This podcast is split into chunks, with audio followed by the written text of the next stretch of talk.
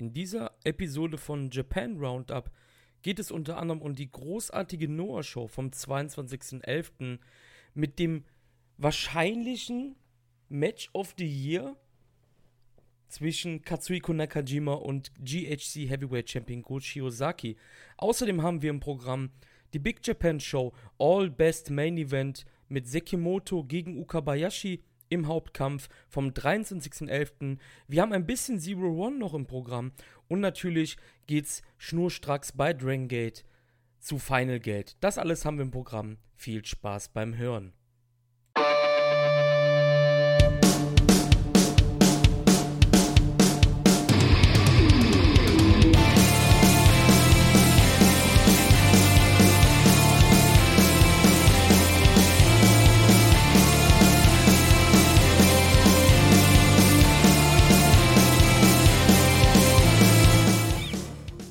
Hallo, ihr lieben Schuyakuisten und Freunde von Wrestling-Infos.de.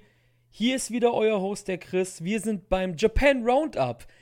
Und Marius ist natürlich bei mir. Marius, wie geht's dir an diesem schönen Samstagabend?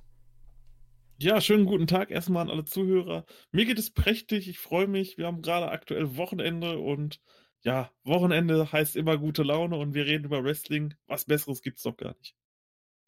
Jetzt haben wir beide gesagt, dass wir am Wochenende sind. Das wird natürlich nicht am Wochenende online kommen. Das ist halt wieder typisch wir beide. Möchtest du den neuen Zuhörern von WI erklären, was das ganze Format hier überhaupt ist, wie es überhaupt heißt? Weil ich habe ja gar nicht gesagt, dass es Japan Roundup ist.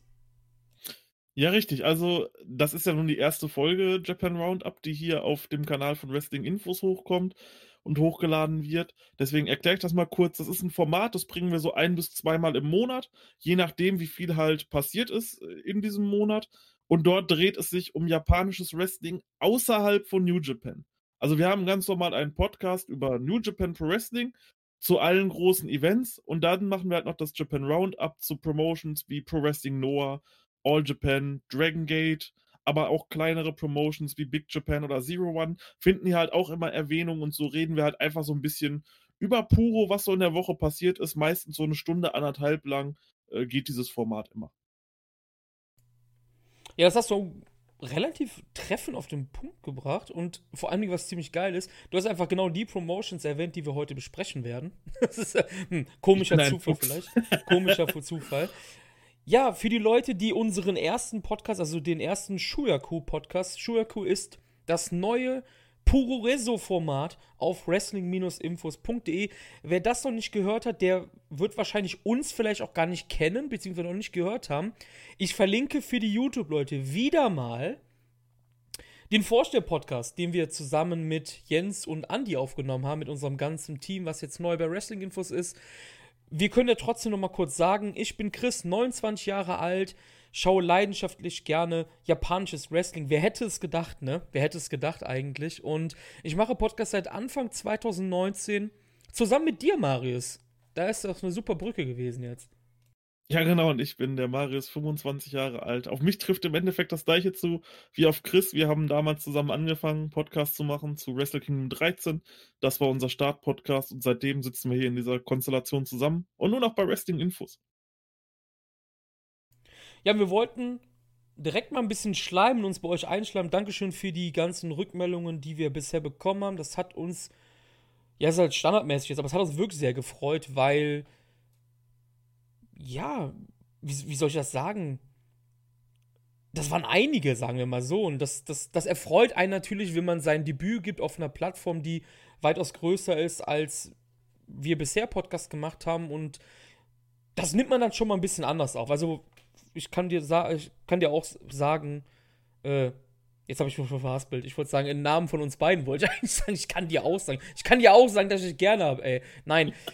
Im Namen von uns beiden kann ich sagen, das wollte ich eigentlich sagen, genau. Ähm, vielen Dank dafür. Und ja, ich möchte dir noch was erzählen, Marius. Ich habe mir ja, diese Woche etwas gekauft und es ist natürlich jetzt wieder blöd, weil die Leute, die uns jetzt nur von Wrestling-Infos kennen und die uns da hören werden, die wissen nicht, dass wir, ich sag mal so, die meisten Wrestling-Fans sind Nerds, ne? Ähm, Nerd ist ja eigentlich auch nur ein Begriff für, ein, für einen sehr involvierten Fan eigentlich, glaube ich, ne, von irgendeiner Sache. Ich habe mir diese Woche eine Figur geholt und wir haben ein Figurenfiasko, wir beide. Möchtest du kurz den Leuten erzählen, was es damit auf sich hat, bevor ich weitererzähle? Ich hatte die Sache tatsächlich schon verdrängt, aber schön, dass du sie nochmal rausgeholt hast. Wir haben vor boah, über einem Jahr äh, New Japan Pro Wrestling Figuren bestellt. Damals kam eine Figurenreihe raus, die konnte man vorbestellen und die sollte Anfang des Jahres rauskommen. Und wir haben sie bislang immer noch nicht erhalten. Am Anfang wurden wir vertröstet, das ist eine Einzelproduktion, das dauert ein bisschen. Danach hieß es, Corona wäre daran schuld. Aber wir haben quasi immer noch nichts über diese Figuren gehört und haben diese Figuren immer noch nicht bei uns, obwohl wir sie schon seit über einem Jahr vorbestellt hatten. Ja, genau. In der Zwischenzeit bin ich sogar umgezogen. Das heißt, ähm, ja, Mal gucken, ob meine Figuren überhaupt mal irgendwann ankommen werden. Ich habe mir eine neue Figur zugelegt. Ähm, ich habe ja gerade gesagt, ich bin umgezogen. Dann wollte ich eigentlich meine Nerdsammlung verkleinern. Ich habe jetzt hier über mir ein Regal. Ähm, da sind drei Minifiguren von Tanahashi, Hiroyoshi Tensan, Satoshi Kojima und zwei größere. Die sind eingepackt natürlich. Das eine ist der ähm, Black Yushin Thunder Liger. Das habe ich ja damals ja schon erzählt gehabt. Ich habe jetzt eine neue Figur, Marius. Mhm. Ich habe mir Walter geholt. Walter? Von ja, der WWE? Genau. Und es ist, kommt jetzt vielleicht ein bisschen komisch rüber für die Leute, die mich kennen wegen WWE, weil ich schaue das ja schon seit über zehn Jahren nicht mehr. Aber komm on, das ist Walter, das ist einer von uns. Ich meine, wer uns kennt, wir sind auch immer gern bei der WXW und alles, ne? Und Walter hat einfach jetzt eine Figur bei Ringside Collectibles. Ich mache hier einfach gerade Werbung, ohne Geld zu bekommen. Also es ist keine WWE-Figur an sich. Ich glaube, Arbeiten die zusammen? Ich weiß es gar nicht. Auf jeden Fall, ich habe einen Walter jetzt hier stehen. Das ist doch sehr geil. Es gibt, es gibt übrigens auch sehr lustige Figuren generell, auch von kleineren japanischen Promotions. Die habe ich dann auf irgendwelchen Seiten gefunden. Es gibt tatsächlich Big Japan-Figuren zum Beispiel. Wusstest du das? Nein, das wusste ich tatsächlich nicht. Welche gibt es denn da? Ähm, es gibt welche, das war eine Reihe von CCW und Big Japan, als die irgendwie zusammengearbeitet haben. Und dort gibt es dann ein paar Figuren, haben die damals gemacht. Aus dem Kopf kann ich das jetzt auch nicht sagen, ich müsste es nochmal raussuchen. Aber das habe ich letztens gefunden. Das hätte eine sehr gute Überleitung zu unserem ersten Thema sein können. Du hast es aber verpatzt. Ich bin trotzdem dir dankbar. Und ich ähm, hoffe, dass du mir den Link schickst, weil ich würde mir das gerne anschauen. Ich wusste das wirklich gar nicht. Ich dachte, ich. ich versuch's doch mal rauszusuchen, ja. Jetzt hast du die Überleitung verkackt. Wie kommen wir jetzt zu Pro Wrestling Noah? Gar nicht mehr einfach. Einfach eine Pro Wrestling Noah anfangen, denke ich mal, ne? Genau, wir fangen einfach mit Pro Wrestling Noah an. Pro Wrestling Noah hatte am 22.11. Ihr seht, das ist jetzt vielleicht alles ein bisschen länger her. Das hat einfach ähm, den Grund, das ist ja in der Phase passiert, wo wir halt den Wechsel mit äh, Wrestling-Infos halt ähm, ja klar gemacht haben. Und dann haben wir halt gesagt, okay, das erste Roundup ist dann bei Wrestling-Infos natürlich. Deshalb ist das jetzt hier ein bisschen, ja, was heißt länger her? So lange ist es ja eigentlich gar nicht her, ne?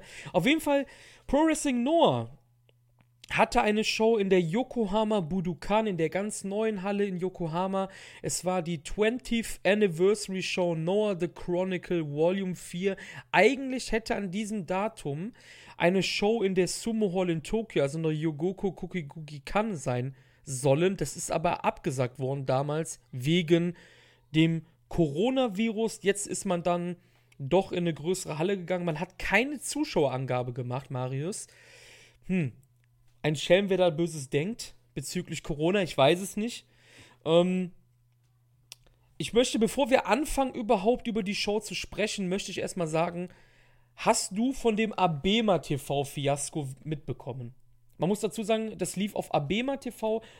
Ja, ist halt einer der TV-Shows, wo Noah läuft. Du sprichst die Spoiler-Geschichte an, oder? Ja, du hast die Show ja nicht live gesehen. Musstest du auch, wo du geguckt hattest, mehrmals den Channel wechseln? War das bei dir auch so? Ja, das ist einfach unglaublich. Das war ja schon ähm, beim N1 Victory so, dass man dann im Finalmatch dreimal, glaube ich, das Ganze wechseln musste, dreimal den Stream wechseln musste absolut schlecht und dann im letzten Stream wurde dann quasi schon der Sieger gespoilert. das war einfach so gut, als man damals dann Nakajima gesehen hat. Das war absolut klasse. Und ich weiß nicht, was Abema da immer macht. Ich meine, es ist schön, dass sowas dann auch jetzt auf so einer Plattform läuft, die wir dann auch erreichen können. Aber so wie sie es machen, ist es absolut unbefriedigend und Spoiler ohne Ende. Dieses blöde Rumgeschaltet zwischen den Streams während eines Matches. Da fühlte man sich so ein bisschen, ich habe da schon mal in einem Roundup gesagt, wie YouTube 2010, wo dann irgendwelche Filme hochgeladen wurde, immer in 10-Minuten-Parts, die man dann so durchklicken musste.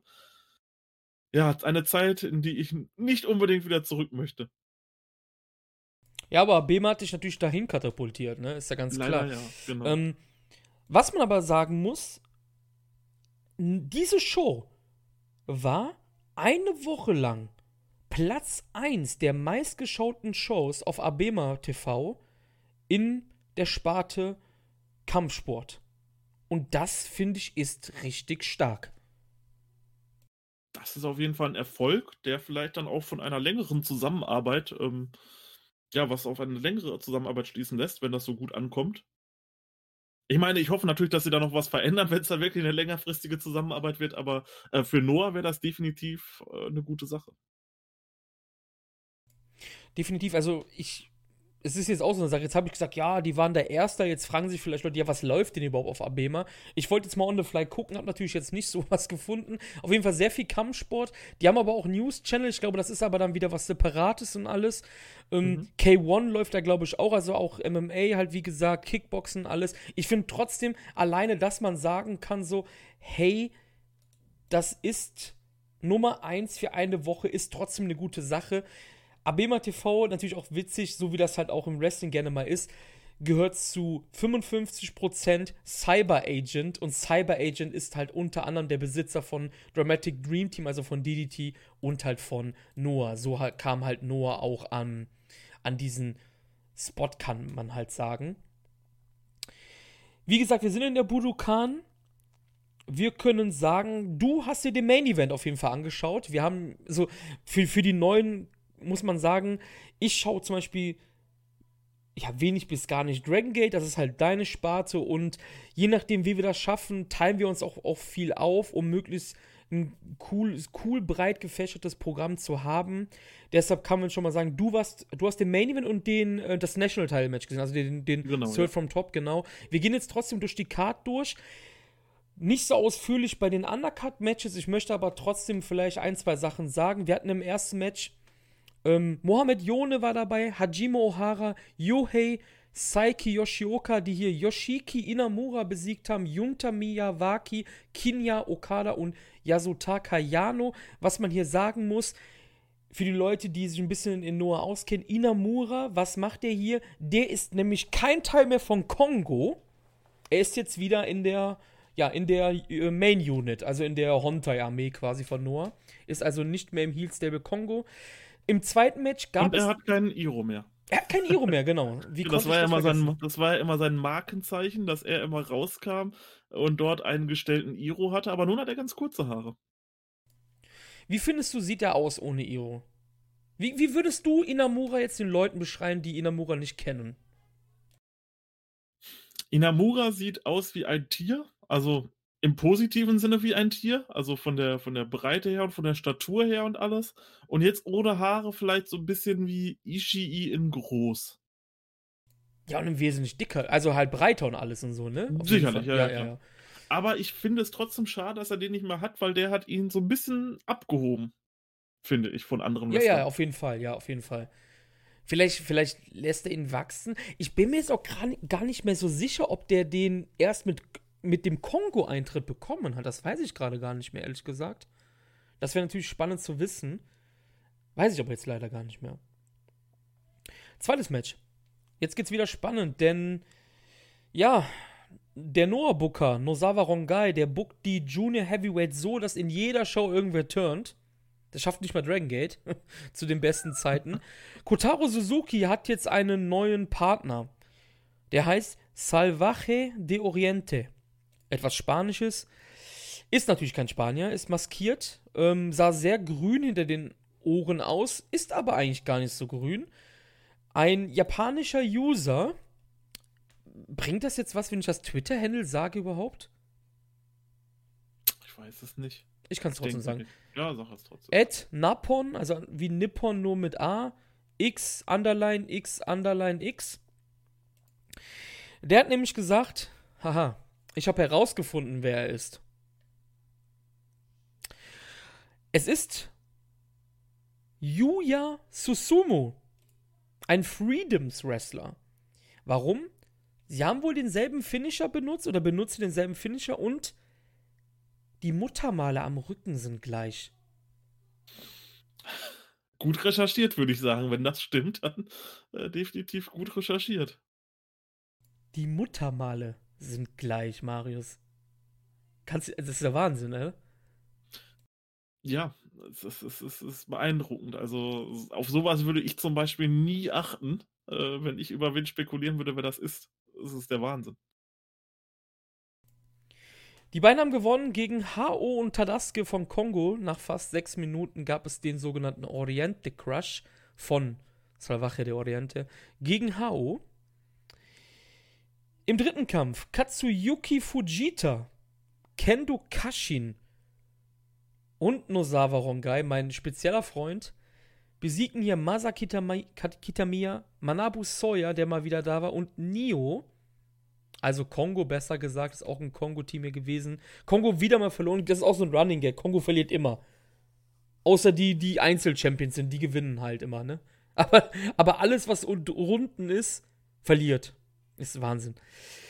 Kashin hat hier das Match gewonnen gegen Nio. Danach gab es ein Match. Ziemlich interessant von der Paarung her und auch von der Booking-Entscheidung. Jetzt steinigt mich nicht, aber Keiji Moto besiegt Shuhei Taniguchi mit dem Shining Wizard. Moto besiegt einfach jeden in Singles-Matches, Marius. Und jetzt kann man natürlich sagen, hey, komm, Taniguchi kann man besiegen, aber er hat ja auch vor ein paar Wochen Kiyomiya besiegt. Ich habe ein bisschen Angst, dass irgendwann der Heavyweight-Champion gegen den gefühlt 88-jährigen Kijimoto kämpfen muss, der eigentlich gar nicht mehr in den Ring soll.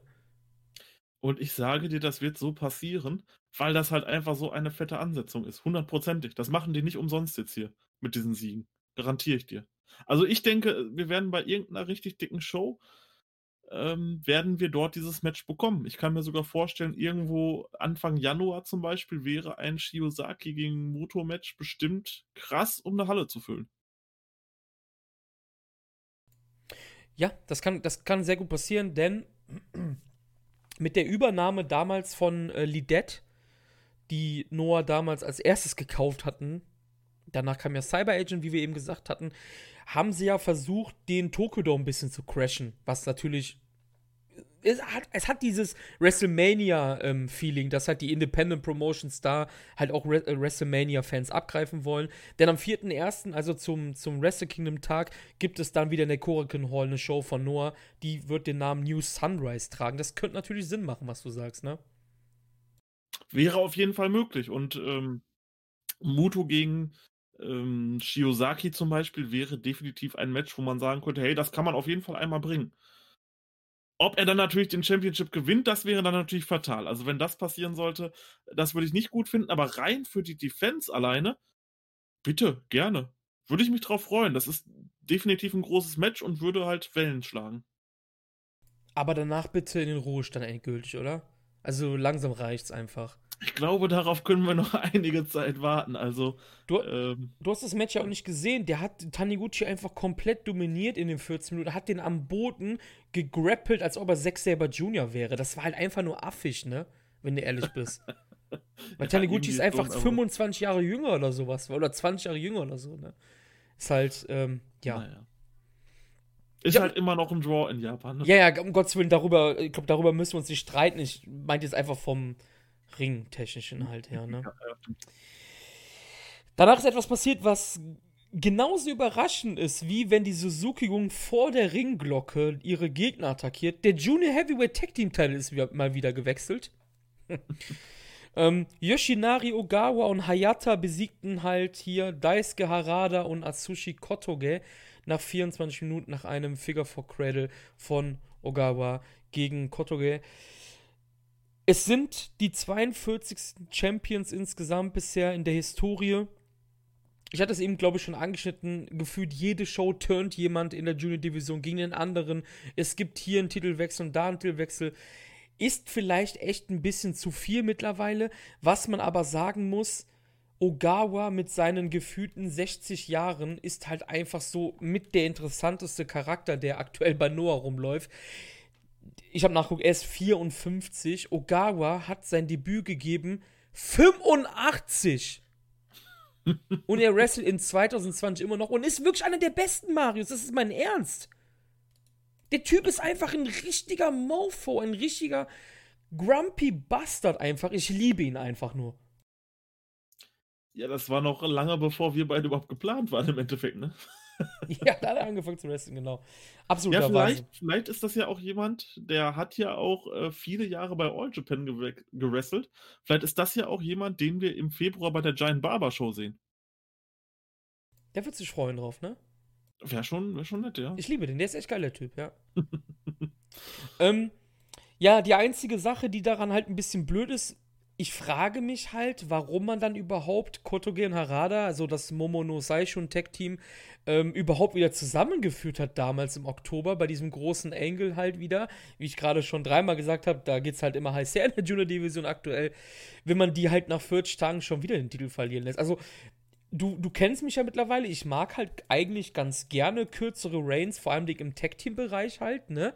Weil das macht halt den ganzen Bereich spannend und vor allem Dingen die, die gesamte Verstrickung ist eigentlich ganz gut, weil Kotoge war ja auch vorher bei Stinger und alles, das sehe ich auch alles, aber die, die vielen, es ist einfach zu viel, es ist halt Dragon Gate auf, auf Ecstasy, weißt du, was ich meine? Dragon Gate, das ist schön gesagt, Dragon Gate auf Ecstasy. Ähm, für alle, die Dragon Gate nicht schauen, dort gibt es halt ähm, sehr viele Turns und sehr viele Leute, die sich immer und immer wieder betrügen und dann in neuen Stables zusammenfinden. Also dort hat diese Stable-Thematik nochmal, ja, einen, einen, ganz anderen Kick als in anderen Promotions. Aber da kommen wir auch noch zu. Aber ich verstehe auf jeden Fall, was du meinst. War natürlich jetzt ein bisschen überspitzt formuliert, aber es ist halt wirklich sehr viel passiert die letzten Monate ähm, in der Junior Division von Pro Wrestling Noah. Ja, ganz witzig, witzig ist natürlich danach, was passiert ja, Kotaro Suzuki und sein Kumpel Salvaje de Oriente kommen raus und fordern dann einen Titelkampf von den frisch gebackenen Titelträgern. Und das Ding wird stattfinden. Ähm, und zwar am 6.12. Hm. das ist jetzt geil, ne? Ja, und ich denke, dort werden auch die Titel wechseln. Also, wenn dieser Podcast hier draußen ist, dann wisst ihr wahrscheinlich schon, ob die Titel gewechselt sind oder nicht. Wir werden das allerdings im nächsten Roundup besprechen. Das können wir vielleicht schon mal so ankündigen. Es wird im Dezember noch ein zweites Roundup geben. Wir nehmen das am 20. Dezember auf. Also keine Sorge, diese Show, die jetzt kommt, wird auch noch gecovert. Exakt, ja. Nächstes Match. Jetzt kannst du ein bisschen mitreden, Marius. GHC. National Championship Kaito Kiyomiya, der Rohdiamant von Noah, gegen Kenno, den aktuellen Champion.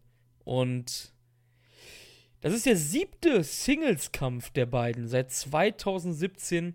Es stand vor dem Match 4 zu 2 für Kenno und ja, Kenno verteidigte seinen Titel. Bisschen überraschend, wir hatten beide auf Kiyomiya getippt, ne? Ja. Ähm, das Match ging 19,5 Minuten. Und was ich hier super interessant fand, war einfach, das Match ist durch Referee Stoppage, nachdem Dujime Sleeper holt, geendet. Also, das finde ich, was dein Kumpel Kesko cool auch gerne mal einsetzt. Wie fandest du das Match? Absolut großartig. Also, ich, ich verfolge diese Match-Serie der beiden ja schon länger. Ich glaube, das letzte, was ich gesehen habe, war ein Kurakun-Match, wo Kiyomiya allerdings noch GHCs Champion war. Ich glaube, das war auch irgendwann Anfang des Jahres 2019 oder so. Ich bin mir nicht hundertprozentig sicher, alle Angaben ohne Gewehr. Aber dieses Match war genauso toll. Es war der absolute Wahnsinn, was die beiden dort abgeliefert haben. Vor allem auch in so relativ kurzer Zeit, so 20 Minuten. Das ist ja auch so die Matchzeit, die ich am liebsten habe, die ich präferiere, wo ich denke, da kann man ein großartiges Match auf die Beine stellen. Und das war das hier einfach. Also das war ja von absolut harten Aktionen, harten Kicks wie Kenno ähm, Kiyomiya dort zerstört, bis zu absolut geilen High-Flying-Aktionen von Kiyomiya dort mit irgendwelchen Dives nach draußen und so. Ja, von vorne bis hinten ein total abwechslungsreiches, schnelles Match auch. Ich habe es geliebt. Wirklich, dieses Match war der absolute Wahnsinn. Was man sagen muss, die beiden, wenn sie aufeinandertreffen, gibt es halt immer, ja, es gibt fast schon Tode, ne? Ja. Also die, wirklich, die beiden, die sind so krasse Erzrivalen mit, äh, mittlerweile. Wie du gesagt hast, es gibt unfassbar viele Vorarms in die Fresse. Diese ganzen Aufgabegriffe, die ja unfassbar hart gesellt werden halt auch, ne? Dann auch diese Guardrail-Sachen, als Kiyomiya in die Guardrail geflogen ist einfach, ne? Das, das war so gut, ja. Ey, wirklich, wirklich, das sieht alles hart aus. Kenos Footstorm, der halt unfassbar abartig aussieht einfach. Auch die, die, die, ja, es ist halt wirklich, ich, ich finde, die, also muss, um das vielleicht mal vorwegzunehmen, der Main Event zwischen Go und Nakajima war halt eher so Epicness, ne? Und ich fand, das war halt eher so wie ein MMA-Kampf, kann man schon fast sagen. Also wirklich, da ging's nonstop auf die Fresse mit, mit, mit Phasen auf dem Boden. Es gibt Versuche, die, ja, die, die, die, die Finisher abzuwehren. Also Kenno kämpft gegen den Tiger Suplex auch mehrfach an. Es gibt fette Knee Strikes ins Gesicht, German Suplex und am Ende gab es dann den Tiger Suplex ähm, bis zwei. Und Kenno hat ihn dann in dem, in dem Sleeper, also in dem Dojimi Sleeper Hold oder Rear Naked Choke, wie auch immer. Und Kaito muss abklopfen. Und ja, damit zerbricht Kenno nicht nur seine Niederlagenserie gegen Kaito, denn er hatte zuletzt im Jahr 2019 beide Mal ähm, ein GHC Heavyweight Championship Match gegen Kaito verloren. Hier gewinnt er jetzt und du hast es schon gesagt, es war vor allem auch das Match of the Night bis zu diesem Zeitpunkt jedenfalls. Hundertprozentig, alleine weil es eben auch so wirklich total abwechslungsreich war.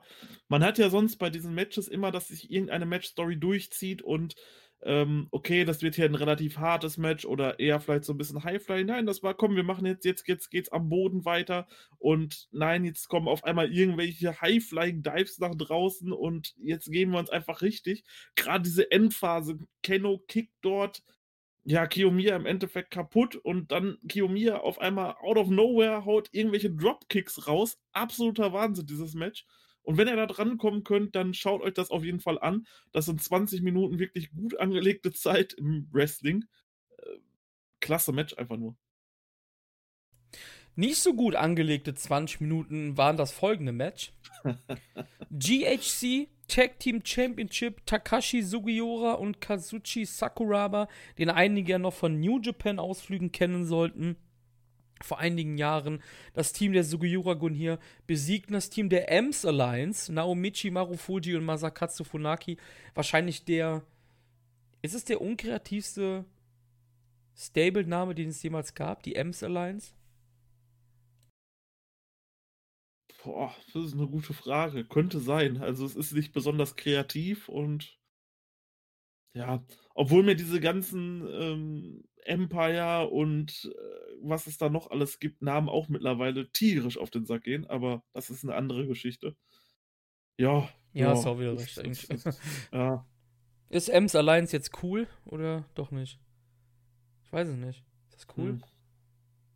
Also ich weiß, dass da ein Mitglied auf jeden Fall sehr cool ist, was da drin ist. Beziehungsweise alle sind cool. Also ich finde ich find die Grundidee des Stables finde ich absolut klasse. Es sind einfach Leute, die einen M im Namen haben. Also entweder Vorname fängt an mit M oder der Nachname. Zumal zur ja. Erklärung.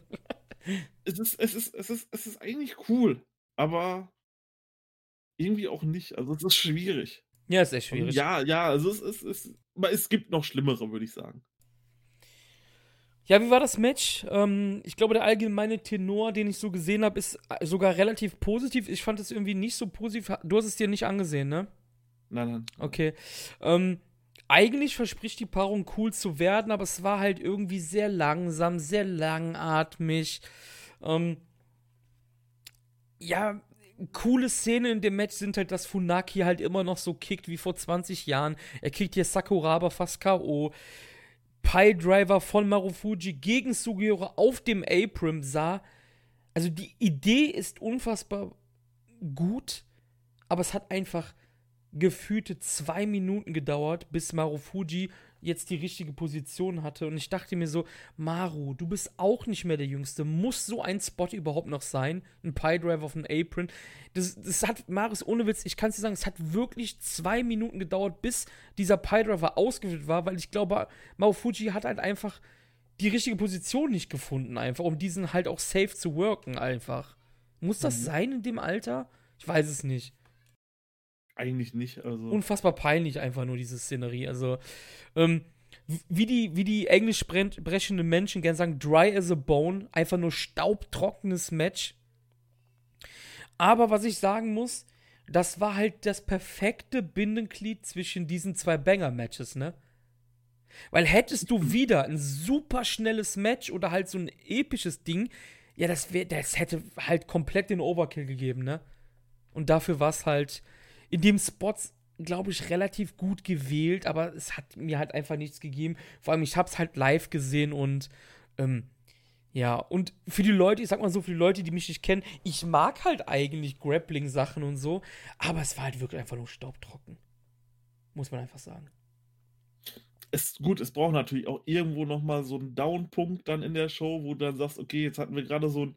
Ich glaube, das, das war, wie du schon sagtest, absolut richtig gewählt, weil wenn du erst dieses Keno Kiyomiya-Match hättest und dann direkt dahinter Shiozaki Nakajima, ja, die Crowd, was soll die machen? Die werden dann in Ohnmacht gefallen wahrscheinlich. Vor allem die Corona-Crowds halt, ne? Ja, genau. Die werden halt irgendwann einfach in Ohnmacht gefallen.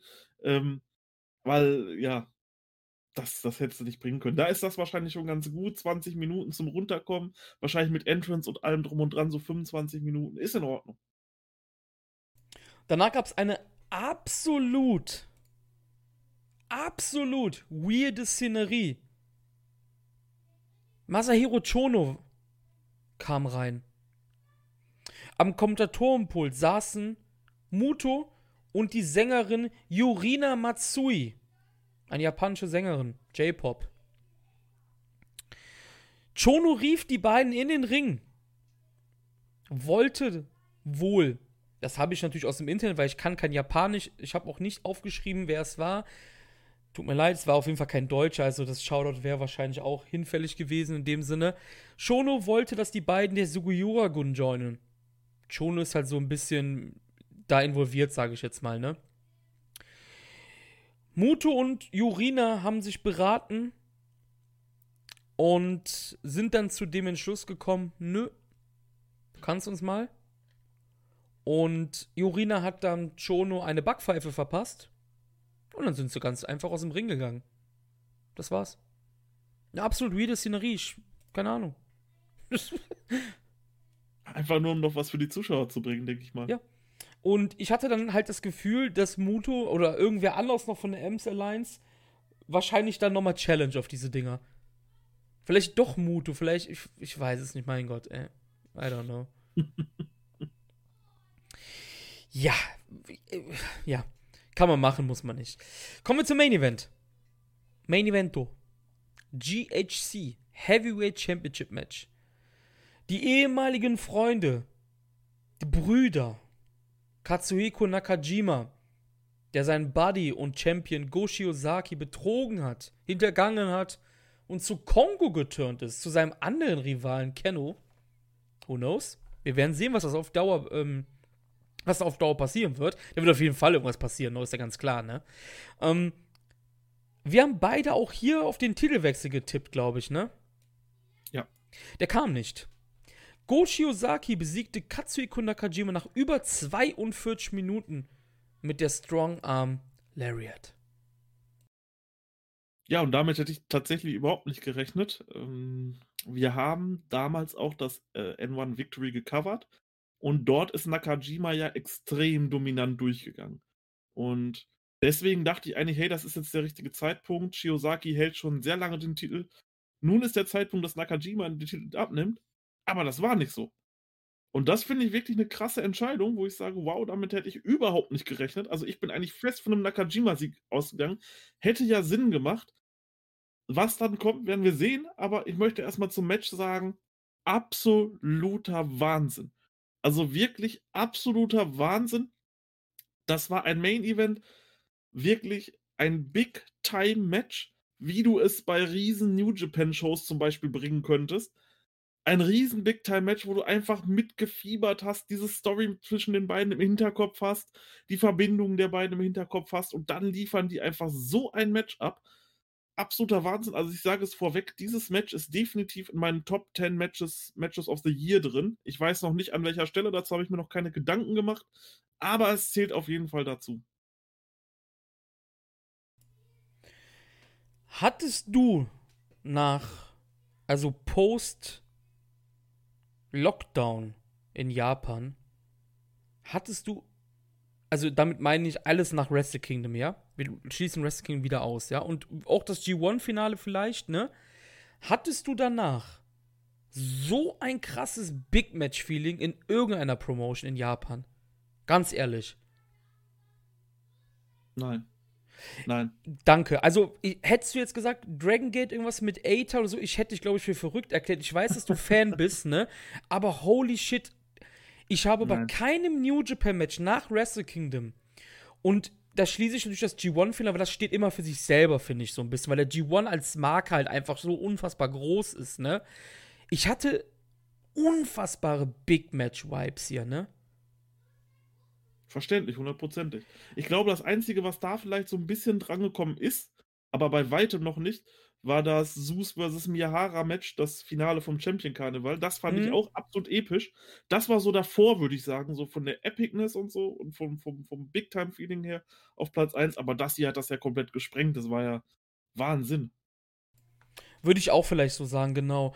Ähm, du hast halt das Gefühl, das sind zwei ehemalige Buddies. Go ist lange Champion und seine Story ist ja auch mittlerweile in dem Jahr, auch seit dem N1 auch so. Ähm, er ist immer verletzt, also er hat, ist immer angeschlagen, immer getaped, weil er halt von, er kriegt Kreuzfeuer von links und rechts natürlich als Champion. Nakajima betrügt ihn er ist halt auch menschlich natürlich verletzt, weil die beiden, also Axis hießen sie als Tech-Team, die sind ja auch mehrfach auch zum Tech-Team of the Year in Japan gewählt worden. Und das halt auch nicht ohne Grund natürlich. Ne? Das waren auch ein super Tech-Team und alles. Und das hat auch so ein bisschen diese, dieses Ding halt so, wer ist die Seele von Noah, ne? Ist es Go oder ist es Nakajima halt, ne? Und das war halt auch so die Unterstory hier. Und du hast auch gemerkt, Nakajima ist am Anfang, also sie haben sich auch sehr lange angestarrt. Sie, sie äh, Nakajima hat den Ring erstmal verlassen, um halt, also ist so umhergeschlendert, auch um diesen, aus diesen Fängen von Gold zu kommen. Und als es dann losging, wirklich harte Chops. Es gibt einen Brainbuster auf dem Apron von Go gegen Nakajima, der aber wirklich viel besser ausgesehen hat, als was Marufuji und Sugiura im Match davor mit dem Piledriver gemacht haben und alles. Die beiden zerstören sich förmlich, aber es gab eine Sache, die kurz mein Herz in die Hose rutschen lassen hat. Das war dieser Botch vom Turnbuckle. Ja, ja, wo, wo er zum Frankensteiner ansetzen wollte und die beiden dann runtergefallen sind, ne?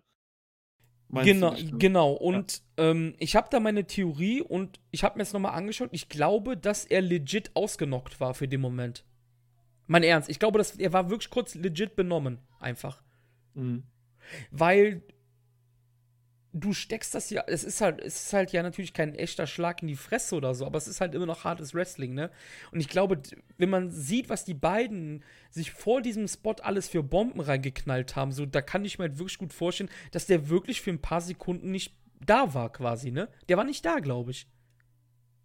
Das, das ist definitiv möglich. Und die haben sich gegeben davor, also auch noch mal ganz zum Anfang auf dieses Match zu kommen. Es war was wirklich so diese relativ langsame Anfangsphase, wie man sie von den ähm, ganzen großen New Japan Matches auch kennt. Es wird sich erstmal abgetastet und so. Dann sind beide aber irgendwie relativ schnell auf den Apron gegangen und dann gab es einfach einen Exploder Suplex äh, von Shiozaki nach draußen. Das sah einfach so brutal aus, weil Nakajima einfach komplett mit dem Rücken dort aufgeknallt ist.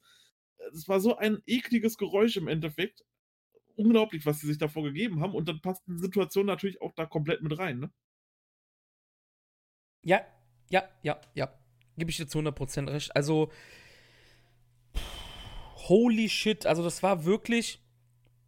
Ich habe mich, obwohl es so ewig lang ging, ich habe mich unfassbar unterhalten gefühlt, weil ich fand, es war halt unfassbar hart, aber es war halt nicht so stumpfe Härte. Weißt du, was ich meine? Mhm. Also du hast halt trotzdem diese Story der beiden im Kopf und du merkst es halt auch, wie die beiden das führen und ähm,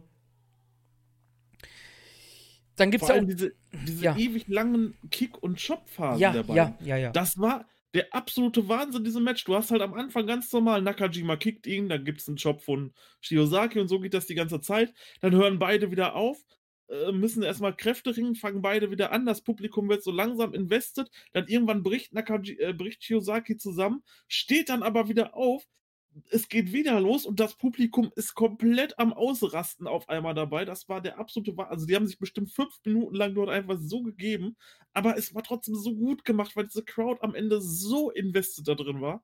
Wahnsinn. Sehr schön fand ich auch, als ähm, es den Moonsault gab und Go ihn pinnen wollte, aber er konnte halt einfach nicht, weil sein Arm halt durch diese ganzen Chops so wehgetan hat, halt einfach auch, ne? So schön. Das ist so geiles ja. Selling einfach. Danach gibt es noch ein paar Lariats, bis es dann, also Nakajima kommt noch mal mit dem Bein ins Seil und dann gibt es die Govan Lariat oder Burning Lariat, wie immer man sie auch nennen kann, oder Strong Arm Lariat. Ich glaube, es hat mehrere Bedeutungen mittlerweile. Ähm, und Goshi Osage verteidigt wirklich zum fünften Mal seinen Titel. Und ich hatte es, glaube ich, beim letzten Roundup schon gesagt. Wie gesagt, für unsere Freunde von Wrestling, unsere neuen Zuhörer, ist das jetzt vielleicht ein bisschen blöd. Aber ihr werdet irgendwann ähm, sicher auch dahinter kommen, was wir hier für Takes dann kre äh, kreieren und alles. Go ist für mich so einer der großen Kandidaten für Wrestle of the Year einfach in Japan. Ja, das, hat, das hatten wir schon mal privat gesprochen. Da kann ich halt leider nicht so viel sagen. Ich habe halt, glaube ich, von den Verteidigungen tatsächlich zwei gesehen von Go. Deswegen kann ich das halt nicht sagen, aber es liest sich halt fantastisch. Deswegen, bei mir wird da dann wahrscheinlich ein anderer Kandidat kommen, aber äh, Wahnsinn. Also auch gerade dieses Match, wie gesagt, das, das ist locker in meinen Top 10 drin, wenn nicht sogar in meinen Top 5 des Jahres. Wie gesagt, ich muss das noch, ich habe mir noch keine Gedanken dazu gemacht. Absoluter Wahnsinn. Und wir machen das zwar nicht mehr so oft mit dieser Sternebewertung, aber das wäre für mich halt 4,75 gewesen. Also wirklich absoluter Wahnsinn. Ja, ich, es ist auf jeden Fall meiner meiner Kandidatenauswahl für Match of the Year, das kann ich auch schon mal sagen. Ich weiß halt nur nicht, ob es halt gewinnt oder halt nicht, ne? Das, das weiß ich nicht. Aber es ist auf jeden Fall in, in dem Pool drin bei mir. Kann ich schon mal mhm. sagen. Ähm, ja, danach geht's weiter. Beziehungsweise nicht mit Matches natürlich, sondern es gibt Challenges. Kenno ist da, die Sugiura-Gun ist da, Sakuraba kommt raus, natürlich mit der Sugiura-Gun und fordert Kenno heraus und Takashi, Sugiura, der Chef des Sugiura-Gun, fordert Go Shiozaki raus. Und wir haben es ja eben schon so ein bisschen ins Lächerliche gezogen, weil wir nehmen halt, wie wir schon gesagt haben, am 5. auf. Der Podcast wird halt ein bisschen später kommen. Ähm, morgen am 6.12. Marius hat es eben gesagt, das werden wir bei dem nächsten Roundup dann machen. Es ging halt zeitlich leider nicht anders. Gibt es dann in Yoyogi Noah the Best Final Chronicle. Da gibt es dann diese beiden Matches, unter anderem Kenno gegen Sakuraba um den National Title und um den Heavyweight Title Go gegen Sugiura. Ich tippe diesmal auf zwei Titelverteidigungen. Das kann ich auch auf jeden Fall sehen. Ich denke nicht, dass Sugiura hier den Titel holen wird und ich denke auch nicht, dass Sakuraba den Titel holen wird. Ich denke, es wird dabei bleiben. Es bleibt natürlich zu spannend zu sehen sein, wer ihm wirklich den Titel abnimmt. Also ich gehe definitiv hier noch von der Verteidigung aus und ich gehe auch noch von der Verteidigung im Januar aus, denn dort, sage ich einfach, wird Muto gegen Shiozaki unausweichlich sein. Ich denke, dort wird dieses Match stattfinden und danach könnte dann zum Beispiel der Titel wechseln. Aber keine Ahnung, gegen wen. Ja, ist halt ein bisschen schwierig, weil Kaito ja jetzt auch schon verloren hat, ne? Es kann doch natürlich sein, dass es ein Rematch mit Nakajima gibt, ne? Das kann natürlich auch passieren. Why not, ne? Sicherlich. Ja. Mal schauen. Ja. Schließen wir die fast grüne Matte wieder ab. Ist dir das eigentlich aufgefallen, dass die Matte wieder ein bisschen mehr grün hat? Ja, tatsächlich. Finde ich cool. Ähm, schließen wir die fast grüne Matte ab und gehen weiter. Gehen wir zu etwas kleinerem. Etwas, was wir. Ich, ich, ist das so ein bisschen unser, unser, unser ganz kleines Baby, Zero One? Da wird immer so ganz, ganz wenig drüber gesprochen, aber es wird drüber gesprochen. Ist Zero One, wenn wir Big Japan jetzt mal nicht als Indie klassifizieren, was die eigentlich sind, ist Zero One so unsere liebste Indie im Herzen? Ja, irgendwo schon. Also wir reden wirklich äh, kurz ein bisschen. Wir versuchen auch immer, äh, irgendwas noch über Zero One hier in diesen Roundups mit reinzubekommen. Beim letzten Mal war es das Fire Festival, wo wir darüber diskutiert haben, ob man das irgendwo schauen könnte und so. Ja, ich würde schon sagen. Und wie es natürlich der Zufall so wollte, wie wir das auch bei Shuyaku immer wieder hatten, man konnte es sehen, aber da hatten wir das Roundup schon wieder im Kasten. halt, ja. Also, Zero One, Pro Wrestling Zero One, gegründet ähm, von der New Japan-Legende Shinya Hashimoto damals, ist leider eine Promotion, die gefühlt zweimal im Jahr aufnimmt. So, wieder mal ein bisschen übertreiben, aber ist halt so, ne? Ähm, sie hatten eine Show, Marius, am 23.11., die hieß Ishigeki, was so viel bedeutet wie ein Schlag oder ein Treffer. Und es gab Matches da. Es gab Matches. Echt? Nice. Ja, es gab Matches. Wir waren im Shinjuku Face. Es waren 131 Fans dabei. Du kannst mir sagen, was du willst. Es waren niemals 131, es waren weniger da, oder? Das war absolut. Also diese Halle kann man sich wirklich so vorstellen. Ähm, wer das Cockpit aus London zum Beispiel kennt, wo äh, RevPro mal öfters äh, veranstaltet, ich würde sagen, noch ein paar Meter kleiner ungefähr. Ja, ist eine legendäre Halle Shinjuku Face, das kann man schon mal sagen. Ich glaube, da gab es auch immer die Lionsgate-Shows, damals von New Japan. Ist eine richtig coole Halle. Sie hatten, ich muss sagen, sie haben es auch echt cool abgedunkelt, ne? Das muss ich sagen, das hat mir echt gefallen. Das, das hatte so ein bisschen Ring of Honor Vibes von 2005 und so. Das hat mir echt gefallen. Aber come on, es waren nicht mal 130 da, oder? Nicht, es kann ja sein, dass du Leute nicht gesehen hast, weil die Halle so dunkel gemacht war, ne? Du hast ja nur die ersten paar Reihen gesehen. Aber allein von den Zuschauerreaktionen im Main Event, da waren doch keine 130 Leute da, oder? Nee, nee, ich denke eher so 70, 80 vielleicht. Ja, hätte ich jetzt auch gesagt. Ich muss gerade einen Schluck, ich muss ja Schluck Wasser nehmen, sorry. Ist halt aber auch was so, kann man halt auch nichts sagen. Ne? Es, sie ziehen immerhin noch Fans jetzt über Corona. Sie haben ja halt auch Auflagen, du hast dann auch gesehen, dazwischen ist Platz zwischen den Stühlen und ja, wahrscheinlich wären sie auf die 131 gekommen, wenn kein Corona wäre. Ja, das kann gut sein. Oder das ist halt die zulässige. Wohl Shinjuku, Shinjuku Face ist relativ klein. Ich weiß es nicht. Egal. Ähm, wir gehen hier durch die Card. Aber da die Show erst vor ein paar Tagen, ja, dass man, man hat die erst vor ein paar Tagen zu Gesicht bekommen, wir haben es zu spät gesehen, deshalb haben wir uns jetzt hier auf dem Main Event beschränkt, beziehungsweise du hast ja sogar noch das Summer Main Event dir angeschaut. Wir werden aber gleich noch eine weitere Personalie besprechen, die im Match 4 agiert ist. Das machen wir dann so gesehen zuerst. Im ersten Match Shogun Okamoto besiegt Takumi Baba nach siebeneinhalb Minuten. Raicho besiegt Shoki Kitamura nach acht Minuten und ein paar zerquetschten. Chris Weiss, den könnte man vielleicht kennen. Jetzt bei Zero One ein bisschen prominenter. Gewann sein Match mit dem Package Pie Driver gegen Sugutaka Sato, der auch schon bei All Japan ein paar Mal aufgetreten ist. Und dann haben wir Match Nummer 4, Marius. Und die Jungs von JTO, von Just Tap Out Wrestling, der neuesten Promotion von Taka Michinoku, Kanon in großen Buchstaben und Ren Ayabe haben wir verloren gegen Hide Kubota und Yuji Hino. Ja, und Yuji Hino hat die Promotion verlassen in, was war das, vor zwei Wochen? Ja. Vor zwei ich glaube, direkt nach dieser Show könnte sogar sein dass dort die Ankündigung kam. Ja, ja, ja, ja, äh, das war sein letztes Match, ja, genau. Mhm, also genau. sein letztes Match als offizieller Vertragswrestler. Das ist jetzt natürlich verwirrend, weil die Show jetzt erst zu Gesicht bekommen konnte es halt, ne? Ist ein bisschen. Ja. Genau, Yuji Hino. Wie kann man Yuji Hino beschreiben? Unfassbar breit. Bauchnabel. Der hat einen riesigen Bauchnabel. Und ja der ist wirklich breit einfach, ne? Breit und relativ klein für die Breite, aber halt nicht fett. Ähm,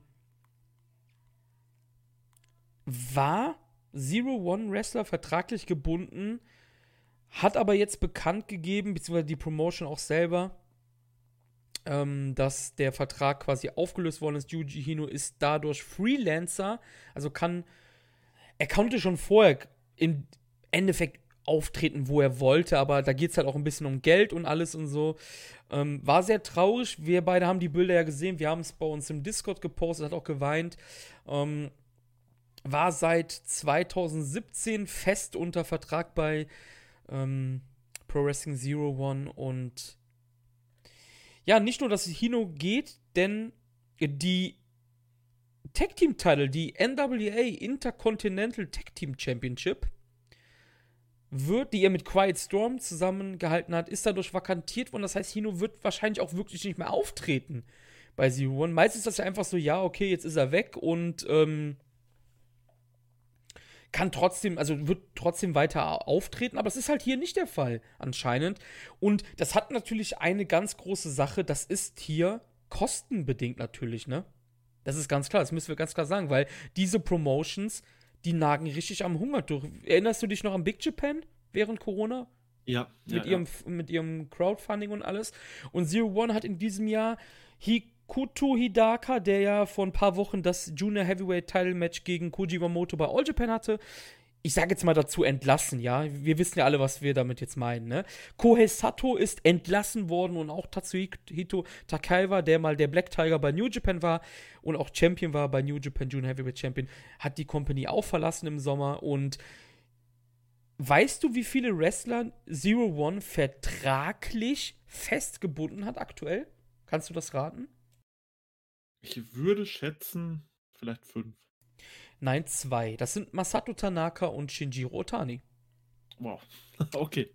Der Rest sind alles Freelancer, die antreten halt, ne, weil das halt billiger ist, ne? Mhm. Und ja. Eugene ist weg, Marius. Hast du dazu Gedanken? Ja, es ist natürlich schade, dass er weggefallen ist, ohne halt nochmal den Titel verteidigen zu können oder den halt dann in einer Verteidigung ablegen zu können. Aber gut, kann man nicht ändern ich denke, jetzt muss sich Zero One was überlegen, um ihn halt irgendwie vernünftig ähm, ja, replacen zu können. Wer den Spot übernimmt, keine Ahnung, ähm, wird man dann sehen. Und für Hino, denke ich, geht es jetzt weiter. Ich meine, er würde ja perfekt zum Beispiel zu All Japan oder Big Japan irgendwie in so eine Liga mhm. passen. Und da sehe ich ihn auch tatsächlich. Oder vielleicht mit einem Auftritt irgendwie bei Noah. Also ich schätze, das sind so die Promotions, die ich mir vorstellen könnte für ihn, wo Yuji Hino landet. Und ich meine, er ist jetzt 35 Jahre alt, er hat bestimmt noch ein paar gute Jahre. Gut, dann hoffe ich jetzt wiederum nicht, dass er zu All Japan geht, weil dann kriegt er wahrscheinlich das Shotaro Ashino Booking vielleicht so ein bisschen. Dann soll er vielleicht lieber zu Big Japan gehen oder so. Ähm, ja, aber ich denke, wir werden von Hino noch einiges hören. Ja, aber Big Japan tritt er ja immer mal wieder auf. Also da ist er ja, ja seit Jahren immer mal wieder involviert. Hat zuletzt, äh, hat auch letztes Jahr bei Noah mehrere Matches gehabt. War ja da auch in der Global Tech League dabei zum Beispiel. Hat er mit Shuya Taniguchi ist er da angetreten. War auch letztes Jahr noch Tag Team Champion bei Noah, damals, als dieses relativ kurze Stable Hooligans gab. Ich weiß nicht, ob du dich daran noch erinnerst. Wahrscheinlich nicht, ne? Mm, das war nee, wirklich nee. super kurz einfach, ne? Und danach war es halt auch vorbei. Ähm, ja, ich glaube, du hast das ganz gut gesagt. Ich denke, Big Japan ist immer eine Option. Da ist er halt, wie gesagt, schon seit, seit über zehn Jahren tritt er da immer mal wieder auf und alles. Und ähm, ich weiß ja nicht, ob was bei Noah, ich sage jetzt mal, vorgefallen ist an sich, ne? Ähm, wegen dieser ganzen Hooligans-Sache, ob da irgendwie was war oder so, das habe ich jetzt gar nicht im Kopf oder rausgesucht. Aber allein vom Booking her wäre das ja ganz geil, wenn Hino in New Japan auftreten würde, weil All Japan würde ich jetzt auch eigentlich eher vom Roster sagen, wäre cooler, aber du hast es ja schon gesagt, ähm, der ist ja irgendwie, also Shuji Ishikawa, der Booker von All Japan, der ist ja aktuell irgendwie nicht so cool drauf. also die, die Neuzugänge, die kriegen alle irgendwie eine Behandlung, ja, die hat sich echt gewaschen, wortwörtlich, ne? Die verlieren einfach alles, gefühlt. Weiß ich nicht. Also ich denke, wir werden ihn auch weiterhin bei kleinen Indies sehen, bei, bei, bei Just Tap Out zum Beispiel, könnte ich mir auch vorstellen. Ähm, ja, oder? Schwierig, ne? Eigentlich jetzt so ein bisschen. Wenn du richtig überlegst, halt durch diese ganzen Verstrickungen jetzt mit, diesen, mit dieser Hooligans-Sache. All Japan Book nicht geil aktuell. Bei Big Japan ist er eh immer mal wieder. Ja. Ich denke, Freelancer ist sein, sein Ziel erstmal, sage ich mal. Ja, ja. Ich könnte ihn natürlich auch rein theoretisch auch bei DDT irgendwo sehen. Also Why ja, not? why not? Ja, why not, klar. Es, es, es bleibt spannend um Yuji Hino. Wir werden euch dort auf dem Laufenden halten, wenn irgendwas mit ihm passiert und wir wissen dann irgendwas genaueres, dann werden wir euch das hier in diesen Roundups mitteilen. Ich habe jetzt ja fälschlicherweise gesagt, du hättest dieses Semi-Ding gesehen, hast aber gar nicht, ne? Ich wollte es noch schauen, ah, aber okay. als, du mir, als, als, du mir, dann die Show geschickt hattest, habe ich dann, äh, ja, den Link dazu, war ich noch unterwegs. Okay, es gab dann so ein, so ein, so ein Elimination-Match halt einfach, was Sugi gewonnen hat. Unter anderem im Match waren Shinjiro Tani, Toba Iwasaki, Satsuki Nagao, Takuya Sugawara, Yasu Kubota und Yoshikatsu Yokoyama. Aber viel wichtiger war der Main Event an diesem Abend, denn der Fire Festival-Sieger, der mit seinem Katana rauskam, das ist übrigens die Trophäe. Wenn man das Fire Festival gewinnt, da gibt es keinen Pokal wie beim G1. Nee, nee, du kriegst einen Katana geschenkt. Ist eigentlich relativ Sehr cool, geil. muss ich sagen. Sehr geil, ja. ja. Hartley Jackson, ein Veteran aus Australien, der schon lange bei Zero One kämpft, hat ähm, ja das Fire Festival gewonnen gehabt und traf hier um den World Heavyweight Title von Zero One auf Hayato Tamura, ein Jungspund von Just Tap Out Wrestling, also quasi ein Outsider, der den Titel aktuell bei Zero One hält. Und wir haben uns das Match angeschaut. Ja, und wie du es gerade so schön gesagt hast, ein Outsider hält den Titel, da sieht man dann natürlich auch die finanzielle Situation von Zero One. Das wird natürlich in anderen Promotions nicht passieren, dass dann auf einmal irgendein Outsider kommt und dort auf einmal dann deinen Titel hält und die Promotion repräsentiert. Deswegen ist das natürlich auch nochmal so eine, ja, interessante Thematik, die da gerade bei Zero One läuft. Aber ja, ich, ich finde das mit dem Schwert, wie du schon sagtest, auch extrem gut. Ich hätte nur an seiner Stelle vielleicht noch ein bisschen mehr mit diesem Schwert in Richtung Kamera zelebriert. Also irgendwie hätte ich das noch ein bisschen epischer gestaltet mit diesem Schwert, weil das ist halt wirklich cool. Er hat dann dieses Schwert gezogen, aber das war es dann im Endeffekt und hat es nach zwei Sekunden direkt wieder weggesteckt. Da hätte ich mir gewünscht, okay, man zeigt das noch irgendwie so demonstrativ in die Kamera, um einfach noch so ein bisschen, wow, okay, jetzt, jetzt, jetzt geht's hier ab, äh, zu demonstrieren damit. Er ist halt Indie-Sleaze, ne? Ja, leider, leider. das ist halt, die, ohne jetzt, äh, ja, respektlos zu werden, aber die sind ja, also Hartley Jackson ist ja nicht umsonst da und nicht woanders, ne? Sag ich jetzt mal. Genau, ich sag ja nur, wie ich es noch ein bisschen ja, ja, klar, gefunden klar. hätte. Ich glaube, man hatte auch nur eine Kamera, vielleicht wusste er auch gar nicht, wo die Kamera ist. Das kann ja auch sein, ne? Das ist richtig. Weil, wenn man ehrlich ist, hier, kurz geteased hat man halt gar nichts in dem Match, ne? Weil es halt, glaube ich, nicht ging, weil du halt nur eine Kamera hattest. Und die war halt relativ weit oben. Ich glaube einfach, das hätte halt richtig kacke ausgesehen, wenn er dann irgendwie, keine Ahnung, was angeteased hätte oder so. Weißt du, was ich meine? Das kann natürlich mhm. auch sein, ne? Ja, was sagst du zum Match? Was sagst du vor allem Dingen auch zu dem Jungspund? Dem Champion?